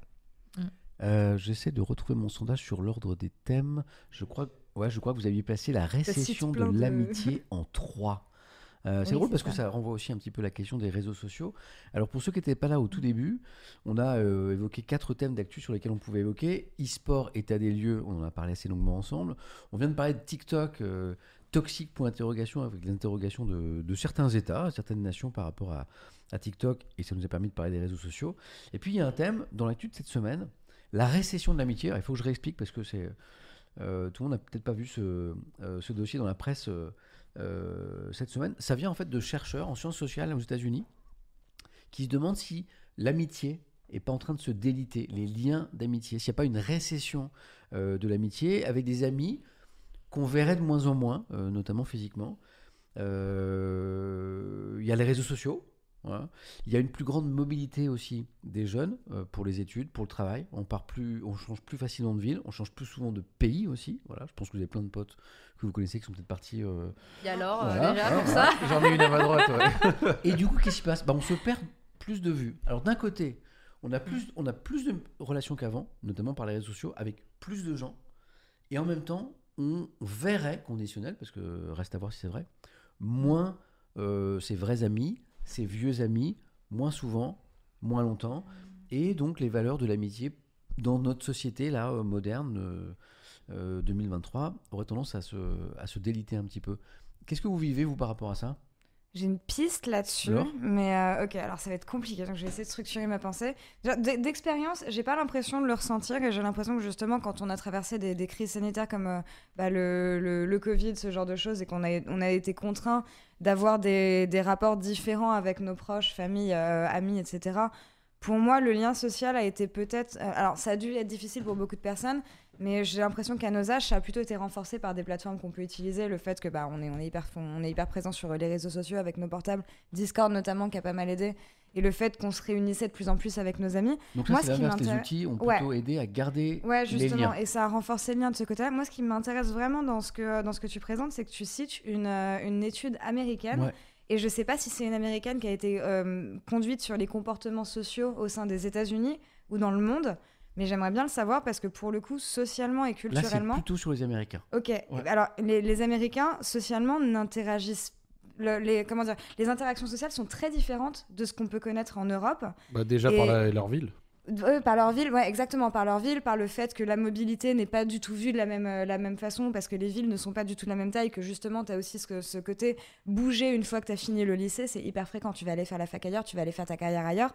Et en ce sens, même les interactions sociales euh, basiques que tu peux avoir entre Américains ou avec des Américains, genre, j'ai pas envie de dire que c'est superficiel parce que c'est une connotation qui est, péjor- qui est péjorative et vraiment, euh, enfin, qui, qui, est, qui est pas, qui est pas gentille. Mais les gens vont avoir des relations qui sont peut-être un peu plus en surface et c'est beaucoup plus compliqué de tisser des liens en profondeur avec les personnes. Donc j'imagine que quand tu regardes ça, plus la façon dont les Américains évoluent et l'utilisation des réseaux sociaux, je comprends que ça ait pu, euh, en- enfin, contra- contrairement à l'Europe, à créer un gouffre. Toi, t'as pas le sentiment que pas dans un pays comme la soit- il y ait cet euh, affaiblissement de, des liens amicaux entre les gens. euh, C'est pas ton. ton J'ai du mal à me sortir de mon spectre, honnêtement, Bah, et de ce que je vis de ce côté-là. Donc c'est très difficile de donner un avis. Mais par Moi, rapport à pareil, cette j'ai américaine, des, j'ai- j'ai des amis, euh, mais j'ai pas le sentiment de vivre ça. Non. ouais.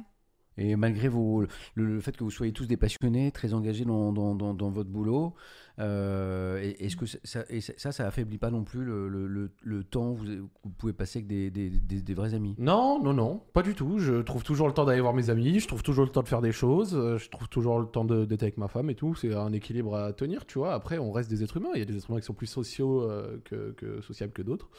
Il y en a d'autres qui ont plus de facilité à sortir, d'autres qui sont plus, euh, plus de facilité à être tranquilles dans leur coin ou chez eux. Voilà, casaniers, etc. Ouais. Mais il y a Man qui de mal dit euh, que grâce à tous les outils dont on dispose, la, la relation, même avec ses propres potes, elle peut être plus virtuelle. Réseaux sociaux, Discord. Ouais, Mais mais. est-ce le- qu'elle est moins profonde pour autant? Ouais, C'est- voilà, voilà. c'est- c'est la- c'est une bonne question. c'est une Mais aussi question. parce que le, après, le virtuel, il remplacera quand même jamais le réel. hein. Se voir, sortir un coup, euh, se balader, vivre quelque chose de fort physique, ça sera jamais remplacé pour moi par Discord et une duo cul sur LoL. hein. Joe, tu- Je Joe, dis tu pas que ça va être le cas, tu mais- fais toujours tes streams euh, apéro? Joe, à un moment, il faisait des. J'en ai fait un mardi et Ouais. j'en fais un jeudi avec Mimi. Alors Lo, il a pas, il a pas son micro, mais Joe, depuis quelques temps, il a lancé des streams. Il va, il va, il va, il va boire des coups en fait. Ouais. Il part bien, euh, avec des Il potes. est- il est entre deux, Formidable. En terrasse à On Paris. vient quand Même, même, même moi la caméra, Joe, là, parce que on, on t'entend pas, mais j'aimerais bien te voir. Joe, il a lancé ça. Il, va, il invite des potes. euh, là, il y a Mimi euh, Heigl qui était avec nous euh, la semaine dernière, la journaliste qui avait bossé Mademoiselle, là, avec qui on a beaucoup parlé justement de transidentité. Vous allez prendre un, un petit apéro euh? Voilà. Donc Attends, ça- mais vous allez prendre un apéro en vrai ou sur Discord? Ah non, non. Non, non, non. Ah ouais? En Ils vont en terrasse. M'entendent, je crois. Mais... En gros, ce que je fais, c'est que vers 19h, on se met en terrasse. On se met globalement une limite de 3 verres max par Il y a une limite de verre. J'aime Trois bien. verres. Non, mais c'est important. 3 C'est- verres max. Parce que ça, tu gardes un peu le contrôle et machin. Et l'idée, c'est vraiment de se faire une discussion en bâton rompu, mais en se baladant, tu vois. Et on fait bar en bar. Et puis on Faut que j'aille voir ça. Faut que j'aille voir. Bon, là, c'est clairement la technologie qui est pas, euh, qui délite pas l'amitié, plutôt qui renforce, puisque là, c'est, euh, c'est IRL, quoi. Kayane, toi, ton, bon, t'es très occupé aussi. Ouais. Voilà. Est-ce que ces dernières années, est-ce que tu as réussi à garder des liens d'amitié forts Mm. euh, avec euh, de, de vieux amis, ou est-ce qu'au contraire, tu as l'impression d'une multiplication de relations mais plus faibles Les questions d'amitié, c'est très délicat euh, avec moi. Parce que j'ai, comme je vous l'avais dit au début du stream, j'ai grandi euh, bah, dès mes 9 ans en compétition, Ouais. euh, Mhm. dans des tournois avec euh, bah, 99% de joueurs masculins euh, qui ont deux fois, trois fois mon âge. Et euh, du coup, les week-ends, en fait, j'ai 9 ans, je joue avec des, des grands qui ont 20 ans, 30 ans. Et du coup, je me liais d'amitié euh, avec eux. C'était comme des frères. Ouais. Et en fait, en grandissant, euh, leur regard a changé envers moi. C'est une fois passé ado, euh, ben, ils pouvaient me sexualiser. Et Ok. du coup, c'était hyper compliqué parce que pour moi, ça reste des grands frères. Mais euh, ça commence à complètement changer de relation et j'ai eu mes premiers dramas à 14 piges. Quoi. Ok. Terrible. Donc tu es là en disant mais je comprends pas comment je suis passée de la petite sœur de tout le monde à euh, celle que tout le monde veut euh, fracasser sur des forums euh, parce que j'ai mis un râteau euh, auprès de gens que je, enfin, que je considérais comme des frères. Ouais. Et c'est même pas euh, l'anonymat ou quoi sur les forums, c'était vraiment des gens euh, que je connaissais, euh, que je considérais vraiment euh, comme des proches et qui me descendaient euh, sur la place Ça, publique. ça a sur dû les être dur à vivre Ah, ça. C'était hyper dur, je pleurais tous les soirs. Ouais, ouais. Mais à mes 14-15 ans, euh, mes parents me demandaient à mes, à mes frères mais pourquoi euh, Marie-Laure, elle pleure euh, comme ça tous les soirs, faut arrêter d'aller en tournoi, faut arrêter Ah, les l'enfer. forums. euh. et euh, bah, j'ai vraiment très très mal vécu cette période-là. Et maintenant, euh, en fait, il a fallu attendre plus de 15 ans pour avoir des excuses. Ces gens-là, maintenant, ils ont euh, quasiment 40 ans. Ouais. euh, ils ont réalisé il y a 5 ans le mal qu'ils ont fait. Ils se sont excusés. euh, je suis en mode, c'est du passé. Mais du coup, toute ma période d'amitié à, cette, à ce moment-là, elle était hyper délicate parce que je, je me questionnais tout le temps sur qui sont mes vrais amis, du coup. Vu que tous ceux en qui je croyais euh, m'ont un peu euh, bah, défoncé. Et, et ces dernières années, est-ce que tu as noué de nouvelles relations d'amitié avec. euh, Euh, oui, j'ai, bah, maintenant, j'ai. En fait, c'est, c'est ça qui, qui prend du temps, c'est de savoir qui sont Hein. ses vrais amis. Et euh, je pense que j'ai gardé aucun contact avec les gens du collège, du lycée. Euh, j'ai gardé des contacts, mais avec des gens, euh, par exemple, que j'ai connus dans un MMORPG euh, qui s'appelle Ragnarok Online. Ouais. J'en ai gardé Ça un. serait bien. On aime bien ce petit mais, RPG. euh, Mais euh, voilà, et, et c'est le genre d'amis, finalement, qui. Tu reçois plein de euh, cœurs hein, dans le chat euh, pour toi. Oh, hein, ils des, sont, des- ils sont des- adorables. des milliers. C'est- mignon, mais j'ai vraiment vécu ouais, cette période où, euh, en fait, c'est c'est facile d'avoir un bouc émissaire et tout le monde va critiquer. Et comme euh, bah, j'étais la seule fille dans cette communauté-là, euh, j'étais la plus médiatisée. Ouais, bien sûr. Et ça fait qu'il y a eu beaucoup de jalousie envers moi. Et parfois, quand je m'exprimais auprès des médias, c'était pas de la meilleure façon, hein, parce que j'étais pas formée pour. J'avais 15 ans. Euh, mais euh, les gars disaient pourquoi c'est elle qui est interviewée et pas nous euh. Et même quand je parlais d'eux, souvent c'était coupé dans les, dans les montages de la vidéo finale. Et les gens disaient Mais en plus, elle parle même pas de nous, alors que je parlais d'eux, c'est juste coupé. Mais quand tu dis Merci, ça. euh. Et quand bien même tu ne parlerais pas d'eux, c'est ton moment en fait. Il n'y a pas à avoir de jalousie parce que tu es médiatisé plus que des, Mm. des personnes à côté de qui t'évoluent. Je sais Ouais, pas. je sais, C'est- mais moi, comme je voulais bien faire les choses, j'en parlais quand même. Oui, et bien du sûr. coup, euh, bah, de, bah, de voir que les gens me, me flinguaient pour ça, euh, alors que j'avais bien fait les choses, ça me faisait beaucoup de mal. Donc, ouais, la, la période d'amitié était délicate euh, dans, ces- dans cette période-là. Et après, quand j'ai voyagé pour mes premiers tournois, c'est là que j'ai pu me faire de, de vrais amis, vrais amis. Finalement. Et euh, après, j'étais en déprime totale en rentrant en France parce que je me suis dit, bah, mes, mes vrais amis, finalement, c'est ceux que je vois à l'étranger, c'est des Américains, des Japonais euh, que je rencontrais dans des tournois étrangers. Et en fait, j'avais un peu le blues de, bah, de, de rentrer en France. Et après, par hasard, je suis tombée sur un article qui- auquel je pense encore aujourd'hui. Ouais. Mais euh, c'est un article qui parle du fil rouge du destin. Alors souvent, on parle de ça parce que c'est une légende japonaise et chinoise euh, qui explique comment les gens sont destinés à se rencontrer. Donc c'est un truc un peu amoureux, mais ça existe aussi pour les amis. Et, euh, pour les, ren- les rencontres qu'on a euh, bah, comme ça en l'espace de cinq minutes, quelqu'un que tu aides dans la rue, tu, as, changé sa journée, etc. En fait, on va expliquer que chaque, chaque personne que tu rencontres, même si tu n'es pas à côté tout le temps, en fait, il t'apporte quelque chose, positif ou pas. Mais euh, au moins, il faut garder euh, cette expérience-là euh, avec toi. Et je me suis dit que du coup, j'allais vivre comme ça. Donc si, si je ne vois pas me- mes amis qui vivent aux États-Unis tous les jours, c'est pas grave parce grave. que je garde les meilleurs souvenirs, les meilleurs moments. Et du coup, Ils ont changé quelque chose en moi et c'est ça que je vais garder. Et avec ces amis que tu as rencontrés, euh, que tu t'es fait à l'étranger et qui ont- qui t'ont qui t'ont fait du bien, Mm. euh, tu, te- tu restes en contact avec eux euh, quand tu es en France euh, par divers moyens ou... Ouais, par WhatsApp. Ouais, voilà. je vois les stories sur Instagram. Du coup, ça me permet de garder une euh, certaine proximité avec eux. Ouais, un lien. Un lien. Mais en fait, c'est euh, ce que voilà. disait Laure tout à l'heure. En fait, c'est que ces, ces outils sont plutôt des, des outils qui, euh, qui permettent de maintenir les liens de l'amitié plutôt que, que, que les détendre. Bah moi je trouve, hein, Mhm. te- je sais pas quand je regarde le groupe d'amis que j'ai aujourd'hui, on a la plupart on habite en Europe, mais moi j'habite pas en France. Eux habitent tous en France, mais dans dix- divers coins. On en a un qui habite aux États-Unis. Là je vais partir en Corée. Oui effectivement on a un groupe où on se retrouve tous sur WhatsApp, Mm. euh, en vocal sur Discord ou autre. Mais euh, ouais il y a, il y a beaucoup d'outils aujourd'hui je trouve qui ont eu plutôt tendance à nous rapprocher, alors qu'on se voyait moins même qu'on était dans la quand on était dans la même ville quoi. Donc le pauvre Zach, parce que vous abreuvez Je sais Zach pas. de résultats ah oui sportifs. Je ne veux Euh, pas déranger ouais. euh, la discussion. Ah, mais ça a l'air de bien se Si j'ai passer, non suivi, il y a eu Non, 1-0 ah pour- non. Non, tu... euh, tu- ah, et les- Non, je ne vous dérange pas avec ça. Non, non, mais quoi C'est futile. Si- j'ai cru comprendre qu'il y avait 1-0 pour l'OL, puis 1 partout, c'est ça Ah, c'est 2-1 pour Et maintenant, il y a Auxerre. 2-1 Oui, pour Auxerre, c'est ça oui, oui. On n'en parle pas. Les a- liens de y a- l'amitié, du coup, je disais, euh, c'est- c'est ça, c'est réel. Mon pauvre Oh là là. C'est ton club de cœur Ouais, mais t'as vécu, t'as vécu, t'as vécu, t'as vécu très longtemps à Lyon. Ah bah, je suis né euh, là-bas. T'es- t'es né là, ouais. Ouais, je suis pur, pur lyonnais. Et les liens d'amitié avec Lyon alors du coup. Ouais. Alors, euh, moi, j'ai des bons liens d'amitié avec Laure, ici présente. Tiens, mais d'ailleurs, mais d'ailleurs, toi, toi, t'es un peu un déraciné parce que tu, là, t'es en région parisienne depuis peu, Zach. Ouais, ouais, total, Et, total. euh, et du coup, ça, tous tes potes lyonnais, euh, ça, ça, ça, ça- ça te manque pas trop comment tu Non, alors je reviens une fois par mois, donc ça, c'est fais pas Ouais, mais une un fois par problème. mois. euh, Ouais, c'est vrai que c'est pas ouf non plus, mais après, de toute Tu façon. dois avoir des potes très très proches. euh, après, je sais pas euh, si c'est parce que j'ai vieilli, mais je les, vois, je les voyais de moins en moins souvent. Parce qu'on est clairement dans l'illustration où effectivement on bouge plus qu'avant.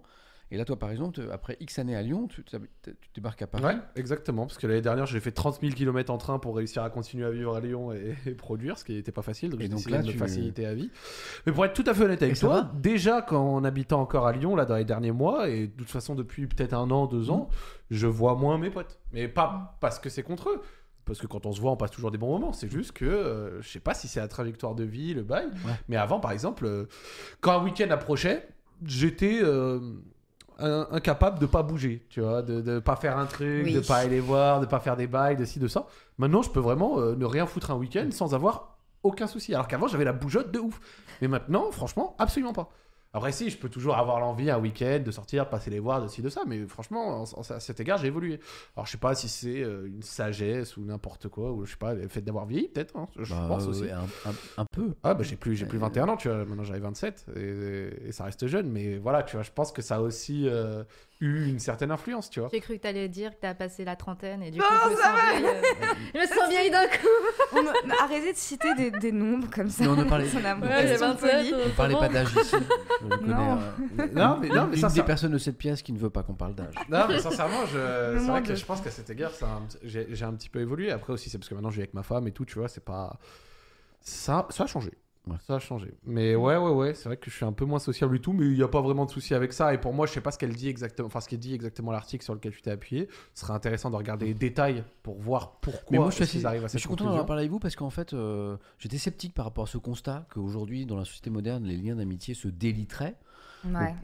Et en fait, en- à, vous, à vous entendre, j'ai l'impression, ça me, ça me confirme mon sentiment que peut-être qu'aux États-Unis, ça a du sens aujourd'hui. Moi, ouais, je sais pas. Mais je suis le pas sûr. ça. Tiens, vous savez quoi on va, faire, on va poser, on va faire un petit sondage. Euh, je vais vous poser cette Le question. chat, qu'en vous. pensez-vous bah oui. Est-ce que vous pensez, qu'est-ce que dit cette étude en fait? Qu'il y a une récession de l'amitié carrément. Quoi. Que l'amitié, c'est un truc qui est. Mais comment elle le justifie C'est fini Pourquoi- Comment elle le justifie cette étude?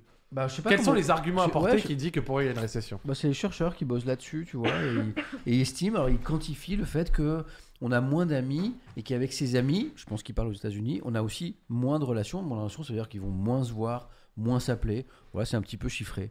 Mais je suis pas sûr que ça nous concerne. Euh, Je pense que c'est plus lié à eux, ouais. Ouais. Ouais. Mais euh, Y a-t-il Je vais vous poser la question. Après, c'est vrai qu'en en- en grandissant, enfin, plus tu grandis, moi j'ai plein de potes qui commencent à avoir des enfants ou à aller vivre ailleurs. Et euh, moi je travaille le week-end, eux font un 9 à, 9 à 6 euh, classique et avec leur week-end où ils veulent plus leurs enfants, forcément. Donc je sais pas. Je pense que c'est inévitable de, de toute façon moins voir ses amis. Puis même, tu le disais, t'arrives le week-end.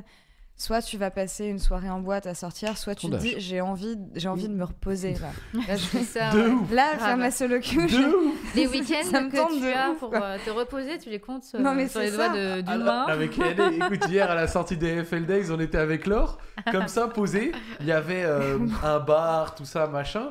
Moi, j'étais avec mon Perrier tranche. Laure était avec son petit verre. On était sur la côté, on a parlé, puis après, Là, on genre- a fait. Bon, c'est l'heure Bon, de bah, rentrer. va Ouais, c'est l'heure de rentrer à 1h Je du matin.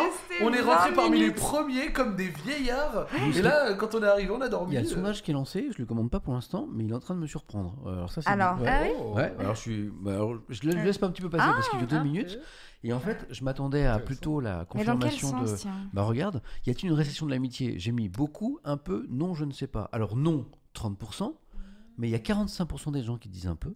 Je trouve C'est- ça surprenant. Ouais. Et il y a quand même 16% qui disent beaucoup. Donc, donc ce truc-là, il y a peut-être un truc quand même.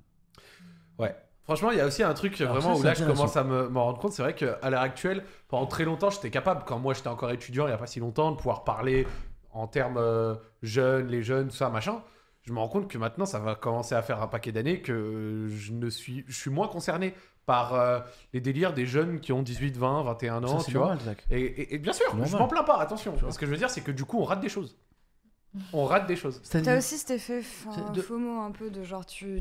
C'est pas parce que tu vas rater 2-3 tendances de la semaine que t'es complètement genre. Ah, bah bien sûr, il y a aucun souci has-been à ça. pour dire si Non, un alors, mot qui est attention, je parlais pas du tout du fait d'être tu je vois. parlais pas de ça. Je parlais Ok, pas de ça. d'accord. Je parlais euh, de certaines euh, réalités D'accord, ok, ok. que ces gens de 18, 19, 20, 21, 22 peuvent vivre et que nous, maintenant, avec notre expérience passée, bah, n'est peut-être plus capable de, de, de, de, de- de- de comprendre juste grâce à cette expérience passée. Ouais. Parce que maintenant, les choses sont différentes. Il y a. Damon Replay pour expliquer un petit peu le sondage qui me surprend un peu, qui dit c'est un peu dans le sens, tu vas avoir aujourd'hui beaucoup d'infos grâce aux réseaux sociaux et autres, via les réseaux, les messages, donc tu vas peut-être moins voir les gens, moins faire des choses en vrai.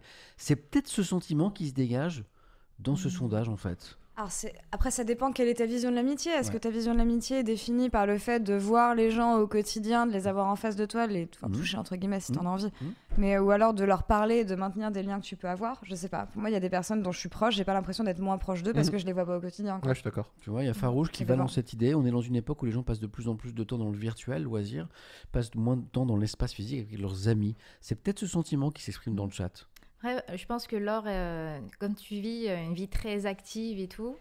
Ouais, je suis d'accord, euh, je suis un En fait, je pense qu'il y a des, il y a des amis qui attendent plus de toi, de moi, enfin de, de nous qui euh, vivons une vie euh, un peu partout aux quatre coins Ouais. de la terre, euh, qui sommes occupés avec une multitude d'événements.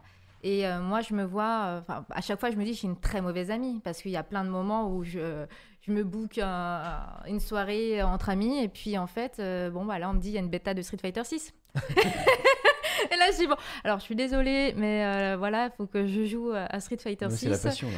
Tu vois? Ouais. Mais en fait, comme on est un- dans un milieu du jeu vidéo, euh, de l'e-sport, qui euh, chaque jour il y a quelque chose, en fait, à chaque fois, tu, tu peux devoir annuler euh, une rencontre avec des amis. Et c'est pas tous les amis aussi qui peuvent comprendre ça. Donc, t'en Et, as qui et parfois, tu fais l'arbitrage inverse. Parfois, ça, ça t'arrive d'être super tenté par un événement euh, e-sport très important pour toi et tu dis non, non, là, je fais un petit break et je vais faire autre chose, famille, amis. Ou... J'ai annulé pendant trois ans d'affilée mes vacances Ouais. à Porto Rico parce qu'il y avait du boulot. Ah, moi, Ah je ouais. venais, je Donc venais même déjà, j'avance, j'annule mes propres vacances. Ouais, mais ça, mais il y a- ouais, pendant, quel- pendant les premières années où je bossais, et ça, ça vient aussi avec le fait d'être freelance, de te dire, ah, mais si j'ai ce truc, parce qu'en plus, les, les mariages sont le week-end, les événements e-sport sont le week-end, tu dois avoir le même, Ah, le ouais. même effet. Ouais, j'ai raté ouais. pas mal de, même d'anniversaires de cousins, de cousines et tout, parce que je me disais, il faut que je bosse. Et c'est vraiment quand je suis venue très proche de faire un burn-out que. euh, Je- Enfin, pour moi, c'était, c'est horrible. hein. J'adore ma meilleure amie, mais pour moi, ça a été une, di- une décision difficile de me dire, je vais au mariage de ma meilleure amie pour rater des jours de championnat du monde de LoL. Mhm. Et c'était, ça, euh, c'est- et ça a été un arbitrage qui a été hyper dur, mais pour C'est moi, parce que tu adores ce que tu fais. Ouais, mais c'est hyper toxique aussi Ouais. comme relation parce que tu, tu Ouais. tout gravites autour de ton boulot et c'est là justement que tu commences à, à prendre de la distance avec les gens. Et- t'as cette- toi aussi cette, euh, cette- ce, ce côté accro au taf ou à certains aspects de ton taf qui fait que euh, si tu as à choisir entre un moment euh, euh, ami, même fort, on parle d'un mariage de meilleur ami par exemple, là, et un truc de taf, tu vas tenter de faire plutôt le taf? Alors j'ai moins ce souci-là que Laure, parce que moi j'ai pas vraiment d'employeur.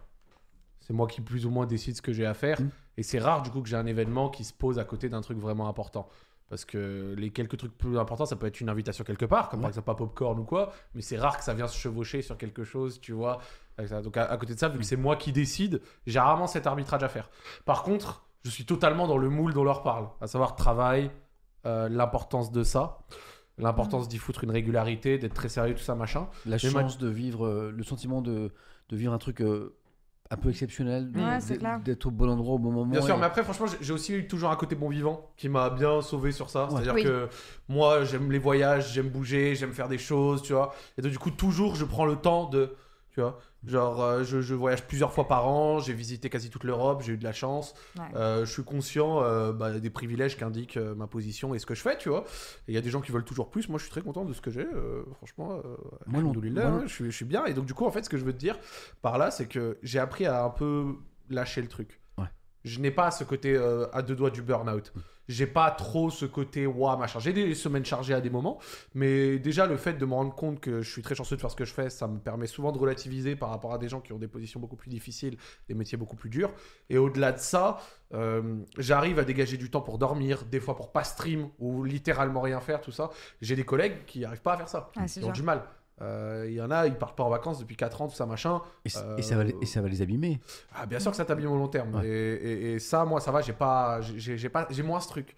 J'arrive à bouger sans, sans avoir peur pour mon métier, tu vois. Alors, la semaine dernière, j'étais une semaine au Maroc. Je me suis pas posé la question de est-ce que je vais perdre des viewers, tu vois, machin. Euh, C'est vrai qu'il y en a beaucoup qui se posent cette Ouais, je des pense. Mais streamers surtout, qui en vivent. à l'époque, c'était plus le cas. En 2017, 2018, ça te tapait Il y a une plus. grosse prise de conscience hein, quand même. Avec Ouais, des euh, AlphaCast, ce genre de personnes. En qui ont pris la 2023, parole. les gens, ils sont plus comme ça. T'es pas là une semaine, c'est bon, tu reviens, c'est ok. dit, Moi, euh, si t'es pas là 6 mois, ça peut être un peu plus Qu'est-ce qu'il a dit Alphacast C'est intéressant. je- Il a, c'était un des premiers streamers français, si je raconte pas de bêtises, à vraiment se, se- bah, se faire faire des vidéos et à parler du burn-out et de la réalité que tu peux avoir en tant que créateur de contenu. T'as pas mal de créateurs américains aussi qui avaient commencé à en parler. Mais le fait que, bah, justement, t'as ce côté, si je, je suis absent pendant une semaine, qui va prendre cette part d'audience? Ouais. Est-ce que mon audience sera là Je quand vais je être oublié, machin. Ouais, je sais qu'en. France, et il le cite justement dans le chat, Étoile, il avait ça aussi. Et ouais, ouais, ouais, Et, exactement. et toi aussi, il a Étoile, parlé de ça. Et toi, ouais. il, a, il a eu ce souci Toi, aussi. il a un il, en- rythme, il en a euh, parlé. de, de fou aussi. Mais il en, il en parle. Il en, Oui, il en parle. parle. Ouais. Et il en- mais il en souffre aussi. Enfin, c'est ça. Il... Oui, oui, Étoile, Étoile, mais Étoile va lui faire prendre 3 jours off. hein. Ouais. Ouais. Bon, quoi, Mais c'est vrai quand, quand, quand il le dit, mais tu le ressens dans, c'est, il y a pas du tout de critique de ce côté-là, mais tu vois quand il dit ouais, je, je suis à bout, machin, je dois prendre un jour off, t'as vraiment l'impression que ça lui pèse. T'as l'impression que le moment où il va prendre genre son jour c'est off, c'est parce que la- Il y a- l'étape d'après, il pleure- quoi. d'après, il pleure quoi. Et je me moque pas en disant ça. hein. Non, c'est ouais. que vraiment, t'as l'impression que c'est Le jour off, il le passe dans un tournoi Smash Bros. En plus. dingue. Je l'ai vu. Bon, Est-ce Rayou. ton étoile, t'es là? Force Non, à toi, bien Rayou. sûr. Après, c'est On aussi, t'adore. euh, tu vois, après c'est le, c'est- c'est le grind que le métier impose. Bien tu vois. sûr. Euh, c'est- T'es t'es obligé, euh, surtout au début quand tu veux faire ton trou, d'envoyer un volume, euh, un paquet de trucs, tu vois. Mais c'est ça qui est paradoxal, c'est que tu euh, t'es meilleur, t'es très bon quand t'es créatif, mais tu restes créatif si tu te libères du temps de cerveau pour Ouais. le Aussi. rester, quoi. Bah oui. Donc, Euh, euh, T'imagines les. Bon, après, ça, c'est- c'est c'est pas du tout la même chose parce que c'est un autre métier, mais il y a bien une raison pour laquelle souvent un artiste a du temps entre deux albums. Ouais, bien sûr. Tu vois Parce que si. euh, T'as besoin d'un certains le sas de charbonnent, mais décompression. si tu sors toujours machin, c'est difficile d'aller euh, garder une cré- créativité élevée quand elle est toujours au service d'une productivité qui est. Mais c'est sûr que sur, sur, haute. sur le long terme, ce rythme euh, que certains s'imposent, euh, il est forcément un, un moment destructeur et toxique. Et il faut trouver un, un équilibre. Celui que tu sembles avoir trouvé, Zach, d'ailleurs. Mm. euh, Non, ça va, je suis pas à plaindre. Ouais. Je suis pas à plaindre. Après, crois-moi, ma femme, de temps en temps, elle gueule. hein. Enfin, pas elle gueule. Mais elle boude quand je vais envoyer cet extra heure de stream où, ouais, ce soir, j'ai besoin de le faire. Mais, Euh, mais c'est bien d'avoir quelqu'un à ses maintient. côtés d'ailleurs qui, euh, Ouais. qui t'en tire la sonnette d'alarme. Tu vois Tout en étant compréhensif, compréhensif par rapport à ce que tu fais et ta passion, tu vois Mais t'entends qui dit pour ton bien, oh, attention peut-être. C'est euh, important, je pense. Ouais, c'est clair. Euh, je, je surveille l'heure, 22h25.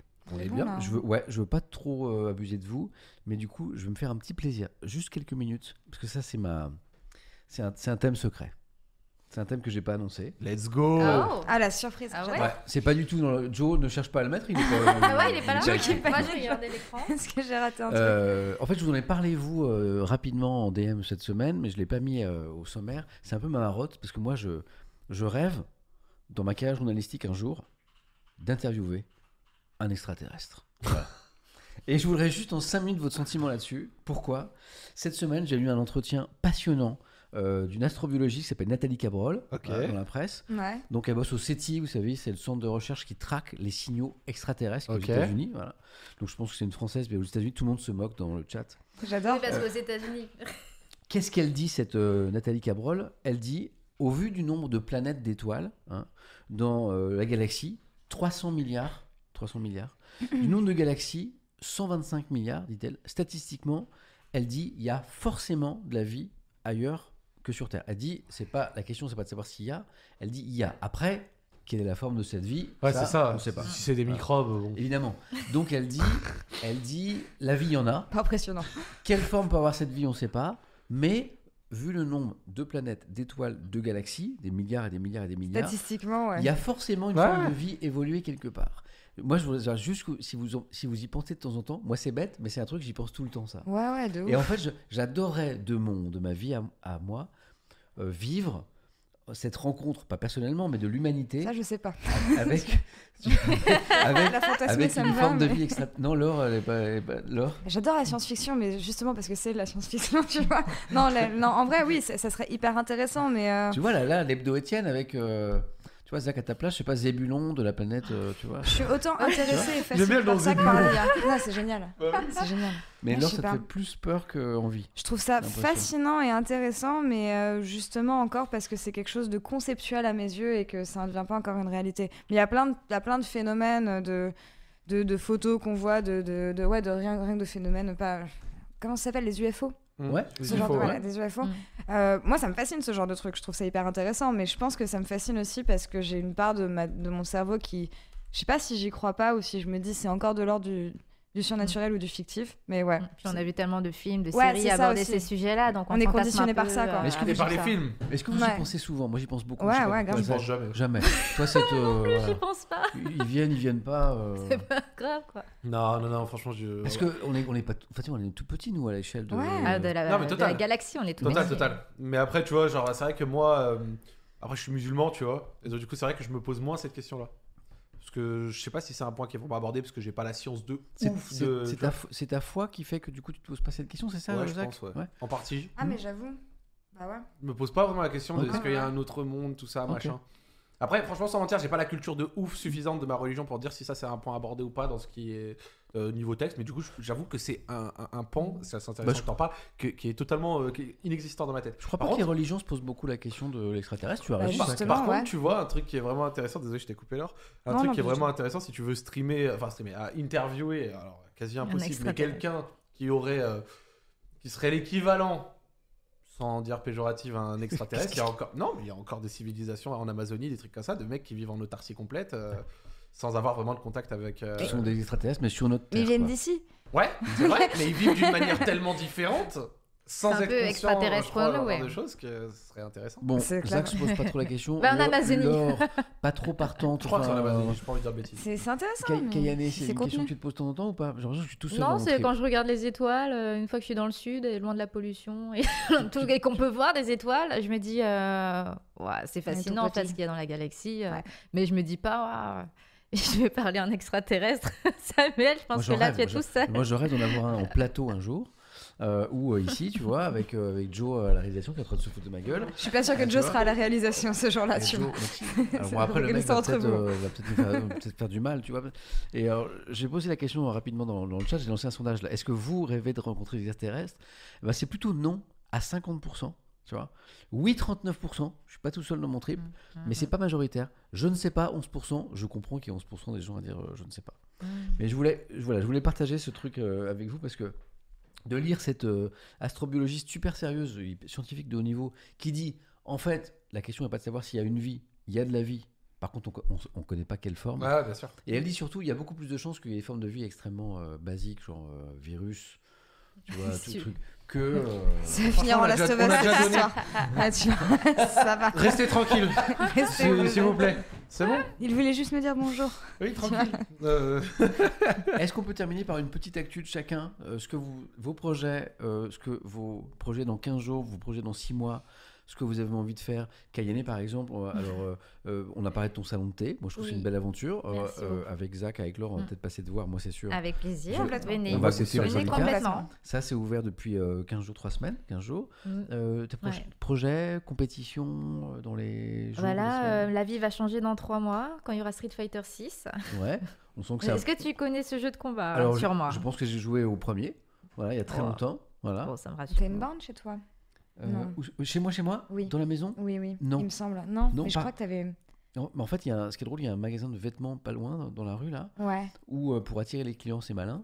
euh, à l'étage, ils ont mis des, des, des bornes d'arcade euh, gratuites, notamment ah avec ouais Street Fighter. Ah, Voilà. c'est des bons alors. hein. Et du coup, mes enfants, à chaque fois qu'ils passent devant le magasin, ils veulent qu'on aille acheter des vêtements là pour jouer, tu vois.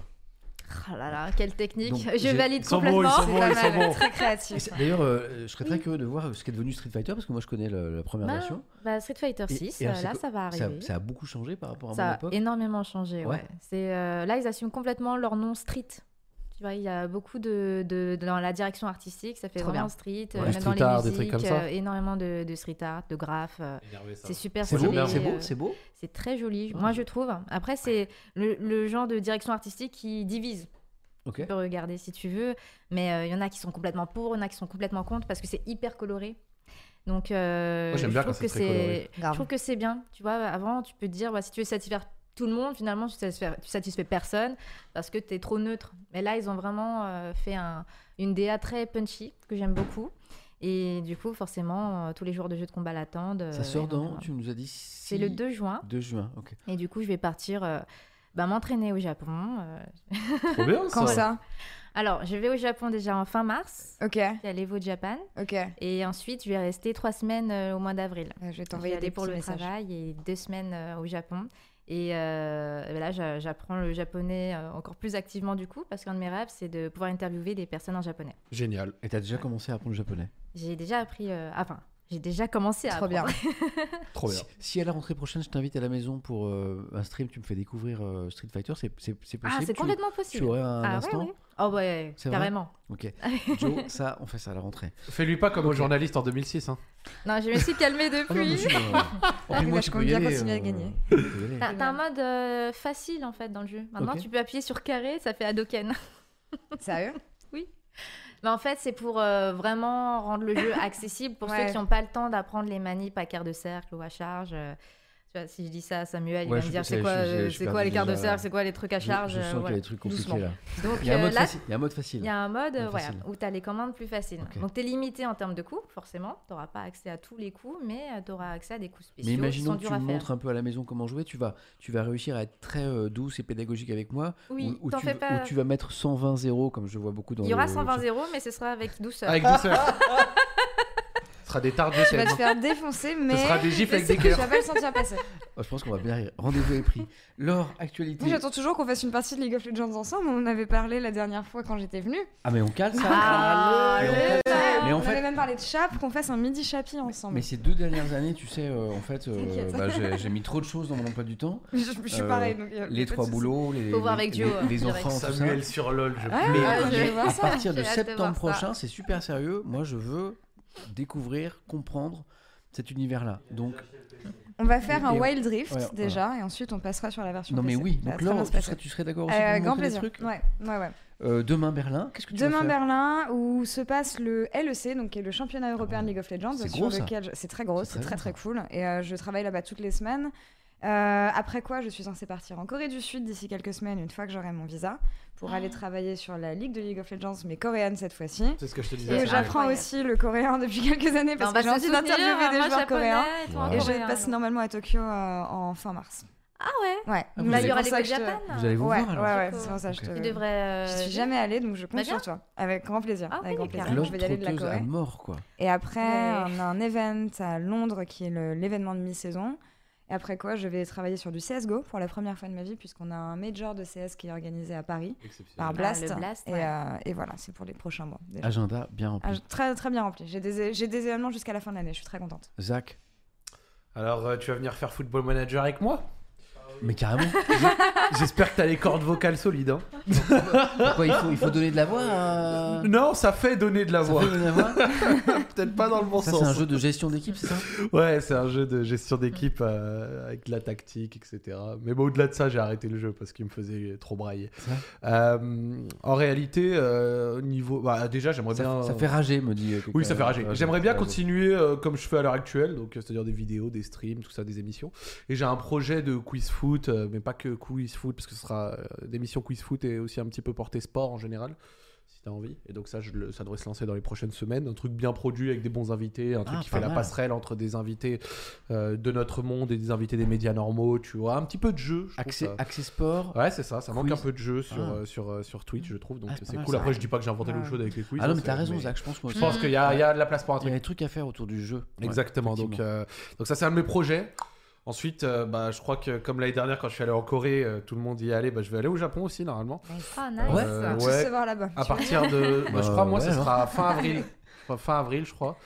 Euh, Ah, bah, serai. parce Ah, que, parce que je veux faire Zach en roue libre là-bas pour euh, interviewer les créateurs de contenu français qui habitent au Japon. Donc Trop euh, Tev, Louison, euh, ici, enfin, comment il s'appelle l'autre euh, Bon, il y en a d'autres, mais vous, vous allez super. sortir le- Ouais. les noms dans le chat, Japania, tout ça. Je sais qu'il y a du monde, mais en tout cas, voilà, je voulais Mhm. faire ça. Euh, ce- ça aurait été un bon, un bon projet. Euh, Ishiban Japan, c'est lui que je cherchais, merci. Ah oui, oui, Et Ah le oui, chat, oui, vous l'aviez pas encore sorti, haha, je suis plus rapide que vous. Il y a Et- Nokezo qui dit euh, interview Zach C'est en vrai. libre avec Kayane, please. Oui, Kayane, Oh. tu viens quand tu veux, je te le dis. Alors, si t'as du euh, temps soon, euh, Alors, avant Street peut Fighter. euh, échanger avec euh, moi qui t'invite à faire un circuit training en Muay Thai? Euh, Muay Thai le vrai, pas le Ouais, jeu- ouais, euh, ouais. vrai. Ouais, parce que, Parce que je sais que Mais tu... c'est trop bien. parce que Wow. je pratique du Muay Je Thai. sais, je sais. Et du coup, tu veux me démolir? Attendez, euh, attendez, il faut, il faut qu'on voit T'as ça. déjà vu la vidéo? Attends, attends. Non. Oh là Et alors, alors? Non mais elle- elle- On- elle est impressionnante. Ouais. Genre vraiment impressionnante. Bon, écoute, Attends, attends, attends. Alors.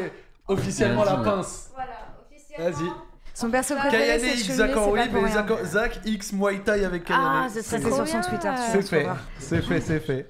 Oh. Récemment, récemment, récemment Non, Euh, c'était l'an alors, dernier. sur YouTube aussi, La tu vidéo, peux trouver. c'est Tu fais... IRL. Kayane Muay Thai. hein. Comment on dit Muay Thai C'est M-Y-E, je crois. M-U-A-Y. M-U-A-Y, c'est ça Et Thai, T-A. Ah, T-H-A. Mais je- je- est-ce que je peux quitter une émission sans un défi physique un jour Attends, attends, attends. Bah, on m'a dit que t'aimais bien le tu sport. crois que c'est quoi hein. Ouais, j'aime bien le regarder. ah, pour se qui- Avant de se quitter, on va se regarder une petite vidéo de Kayane en Muay Thai pour voir euh, la misère Oh là que... là, attends, Celle-là elle est incroyable. Oh la vache. Ok, c'est bon Joe pour toi? Attends, attends. Tu peux- Un banger. J'attends que Joe ba- balance. Wow. On, on a bien. Attends, alors, avant qu'on regarde, on a bien dit initiation. Initiation. Initiation. C'est toi là hein? Euh, Ouais, c'est moi. il y Elle a va deux te ans. démolir.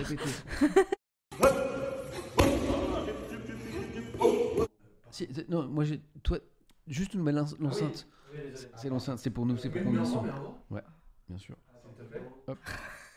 Ce qui t'attend, Nani. T'es bon Joe C'est parce qu'en fait. Euh, on a Zach une dans enceinte la pour nous. seso. Vas-y, vas-y, vas-y. Euh, Ah.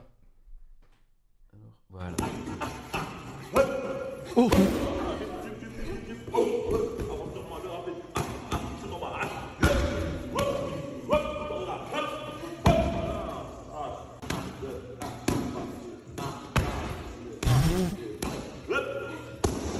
Mais attends, mais t'as un coup de pied?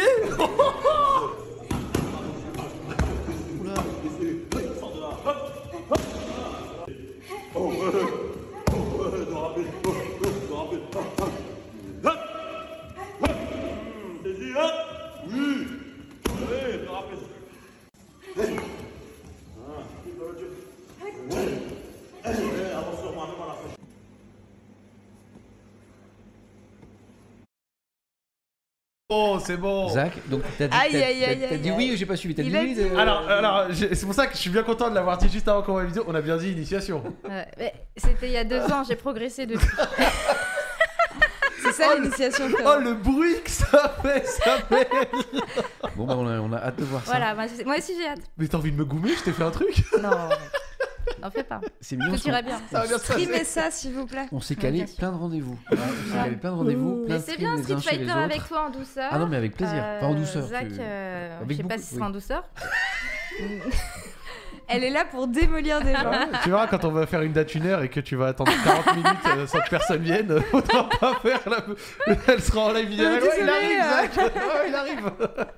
il, y avait, il y avait des bouchons, je suis désolée. Je serai sur le. J'a- J'adore cette idée. On a fait un stream qui va lancer plein d'autres streams. C'est une- un délire. hein, Voilà, je pense va, on va casser Twitch dans les mois prochains. Euh, merci. Et bravo à tous les trois. Merci, de Merci toi. consacré du Merci temps. à toi. Bravo pour euh, bah, cette, cette- cette passion que vous mettez dans toutes vos activités. Moi, je trouve ça. euh, voilà. Euh, moi, je suis Mm. passionné de, de mon métier et de, de rencontrer des gens comme vous, passionnés de, de, de, de- de vos secteurs d'activité. Quand je vois l'énergie, le temps, l'application euh, que vous mettez et votre volonté de partage aussi avec les Mm, autres, moi, je trouve ça. Voilà, ça m'a beaucoup touché. Donc, Merci, Samuel. Bah, Merci, Merci. beaucoup, Samuel. J'espère que nos plaisir. chemins se recroiseront euh, souvent. Voilà, j'ai eu la chance d'aller chez les uns, chez les autres, de recevoir les uns et les autres. Kayane, on a pris rendez-vous déjà On a pour pris la rendez-vous, rentrée. c'est Ouais, c'est ça qui est beau. Merci à Joe pour euh, Dédicace à Joe. la qualité de la réalisation. Joe, je veux Merci, plus l'entendre. Il met plus son micro là. Je veux qu'il participe. La semaine prochaine, il remet son micro. Ce soir, on avait une nouvelle table de mixage justement spéciale Valérie Damido pour que Valérie puisse hurler ici sans souci. Donc euh, et euh, ça, ça a plutôt bien marché d'ailleurs, Joe, hein, le son ce soir. C'était cool. Du coup, moi, je débriefe demain 9h30 Ok. pour faire le retour. à ce Y- moment-là. y a- ouais. Joe fait un stream demain, débrief technique euh, sur sa chaîne. Trop bien. Joe Coco, D-J-O-W-C-O-C-O, si je dis pas de bêtises. Exact. N'hésitez- pas à suivre les réseaux sociaux de tout le monde. hein. On, en a fait, on, on a dit que ça pouvait être de très bons outils aussi quand on savait bien les utiliser. Exact. Euh, on va doucement se diriger vers un raid. Et ce soir, je vais pas vous demander vers qui on raid. Alors je le demande Tu sais qui tu veux raid Ouais, je sais. Parce que je crois que j'ai l'ami Jean Massier Oh. qui est en Ah. raid actuellement. Voilà. Euh, la semaine a été complètement folle à l'Assemblée nationale euh, sur euh, la réforme des retraites. Vous savez, c'était une semaine de débat intense. Il y a eu des rebondissements de fou. On est dans la dernière ligne droite parce que si mes infos sont bonnes, le débat s'arrête à minuit ce soir. Du coup, je viens de regarder à l'instant. Jean, il est en stream. Il y a du monde d'ailleurs. Il est en train de faire vivre en fait à sa communauté les dernières heures de ce débat à l'Assemblée, à savoir si notamment le fameux article sur le report de l'âge de 62 à 64 ans, l'article 7, va être voté ou pas, ce qui impliquait le retrait de milliers d'amendements, notamment de LFI. Je pas en détail, mais Jean vous l'expliquera mieux que moi. Il y a un vrai suspense là. Donc c'est Jean qui est, qui est sur le coup. Faites-lui coucou de notre part à tous les quatre. On se retrouve euh, dimanche matin pour une petite matinée Étienne de, de revue de presse. Pardon pour mon absence cette semaine, j'étais sur Question pour un champion depuis quelques jours là, à, à mort. Donc j'avais pas trop de temps pour streamer. Heureux de vous avoir re- retrouvé. On se retrouve dimanche et on va tous chez Jean. Je vais charger le raid. Ah, il est où l'ami Jean? C'est parti. Ah oui, il est là. Voilà. Il y a du monde. Vous arrivez, vous êtes nombreux aussi. Faites-lui coucou. Vous allez voir, il va vous faire vivre sa passion. euh, sa passion. Merci à tous. Vraiment, Merci encore, Samuel. Merci encore. Euh, et puis j'espère que nos chemins se recroiseront très très vite. Je lance le raid. Joe, ça va prendre quelques secondes. Et puis euh, Joe, demain matin, à partir de quelle heure tu, tu streams, mon ami? 9h30. Let's go. La chaîne Joe Coco. Ouais. Allez voir mon compte Tik- TikTok, il est tout jeune. je n'y comprends rien, mais c'est sûrement sympa.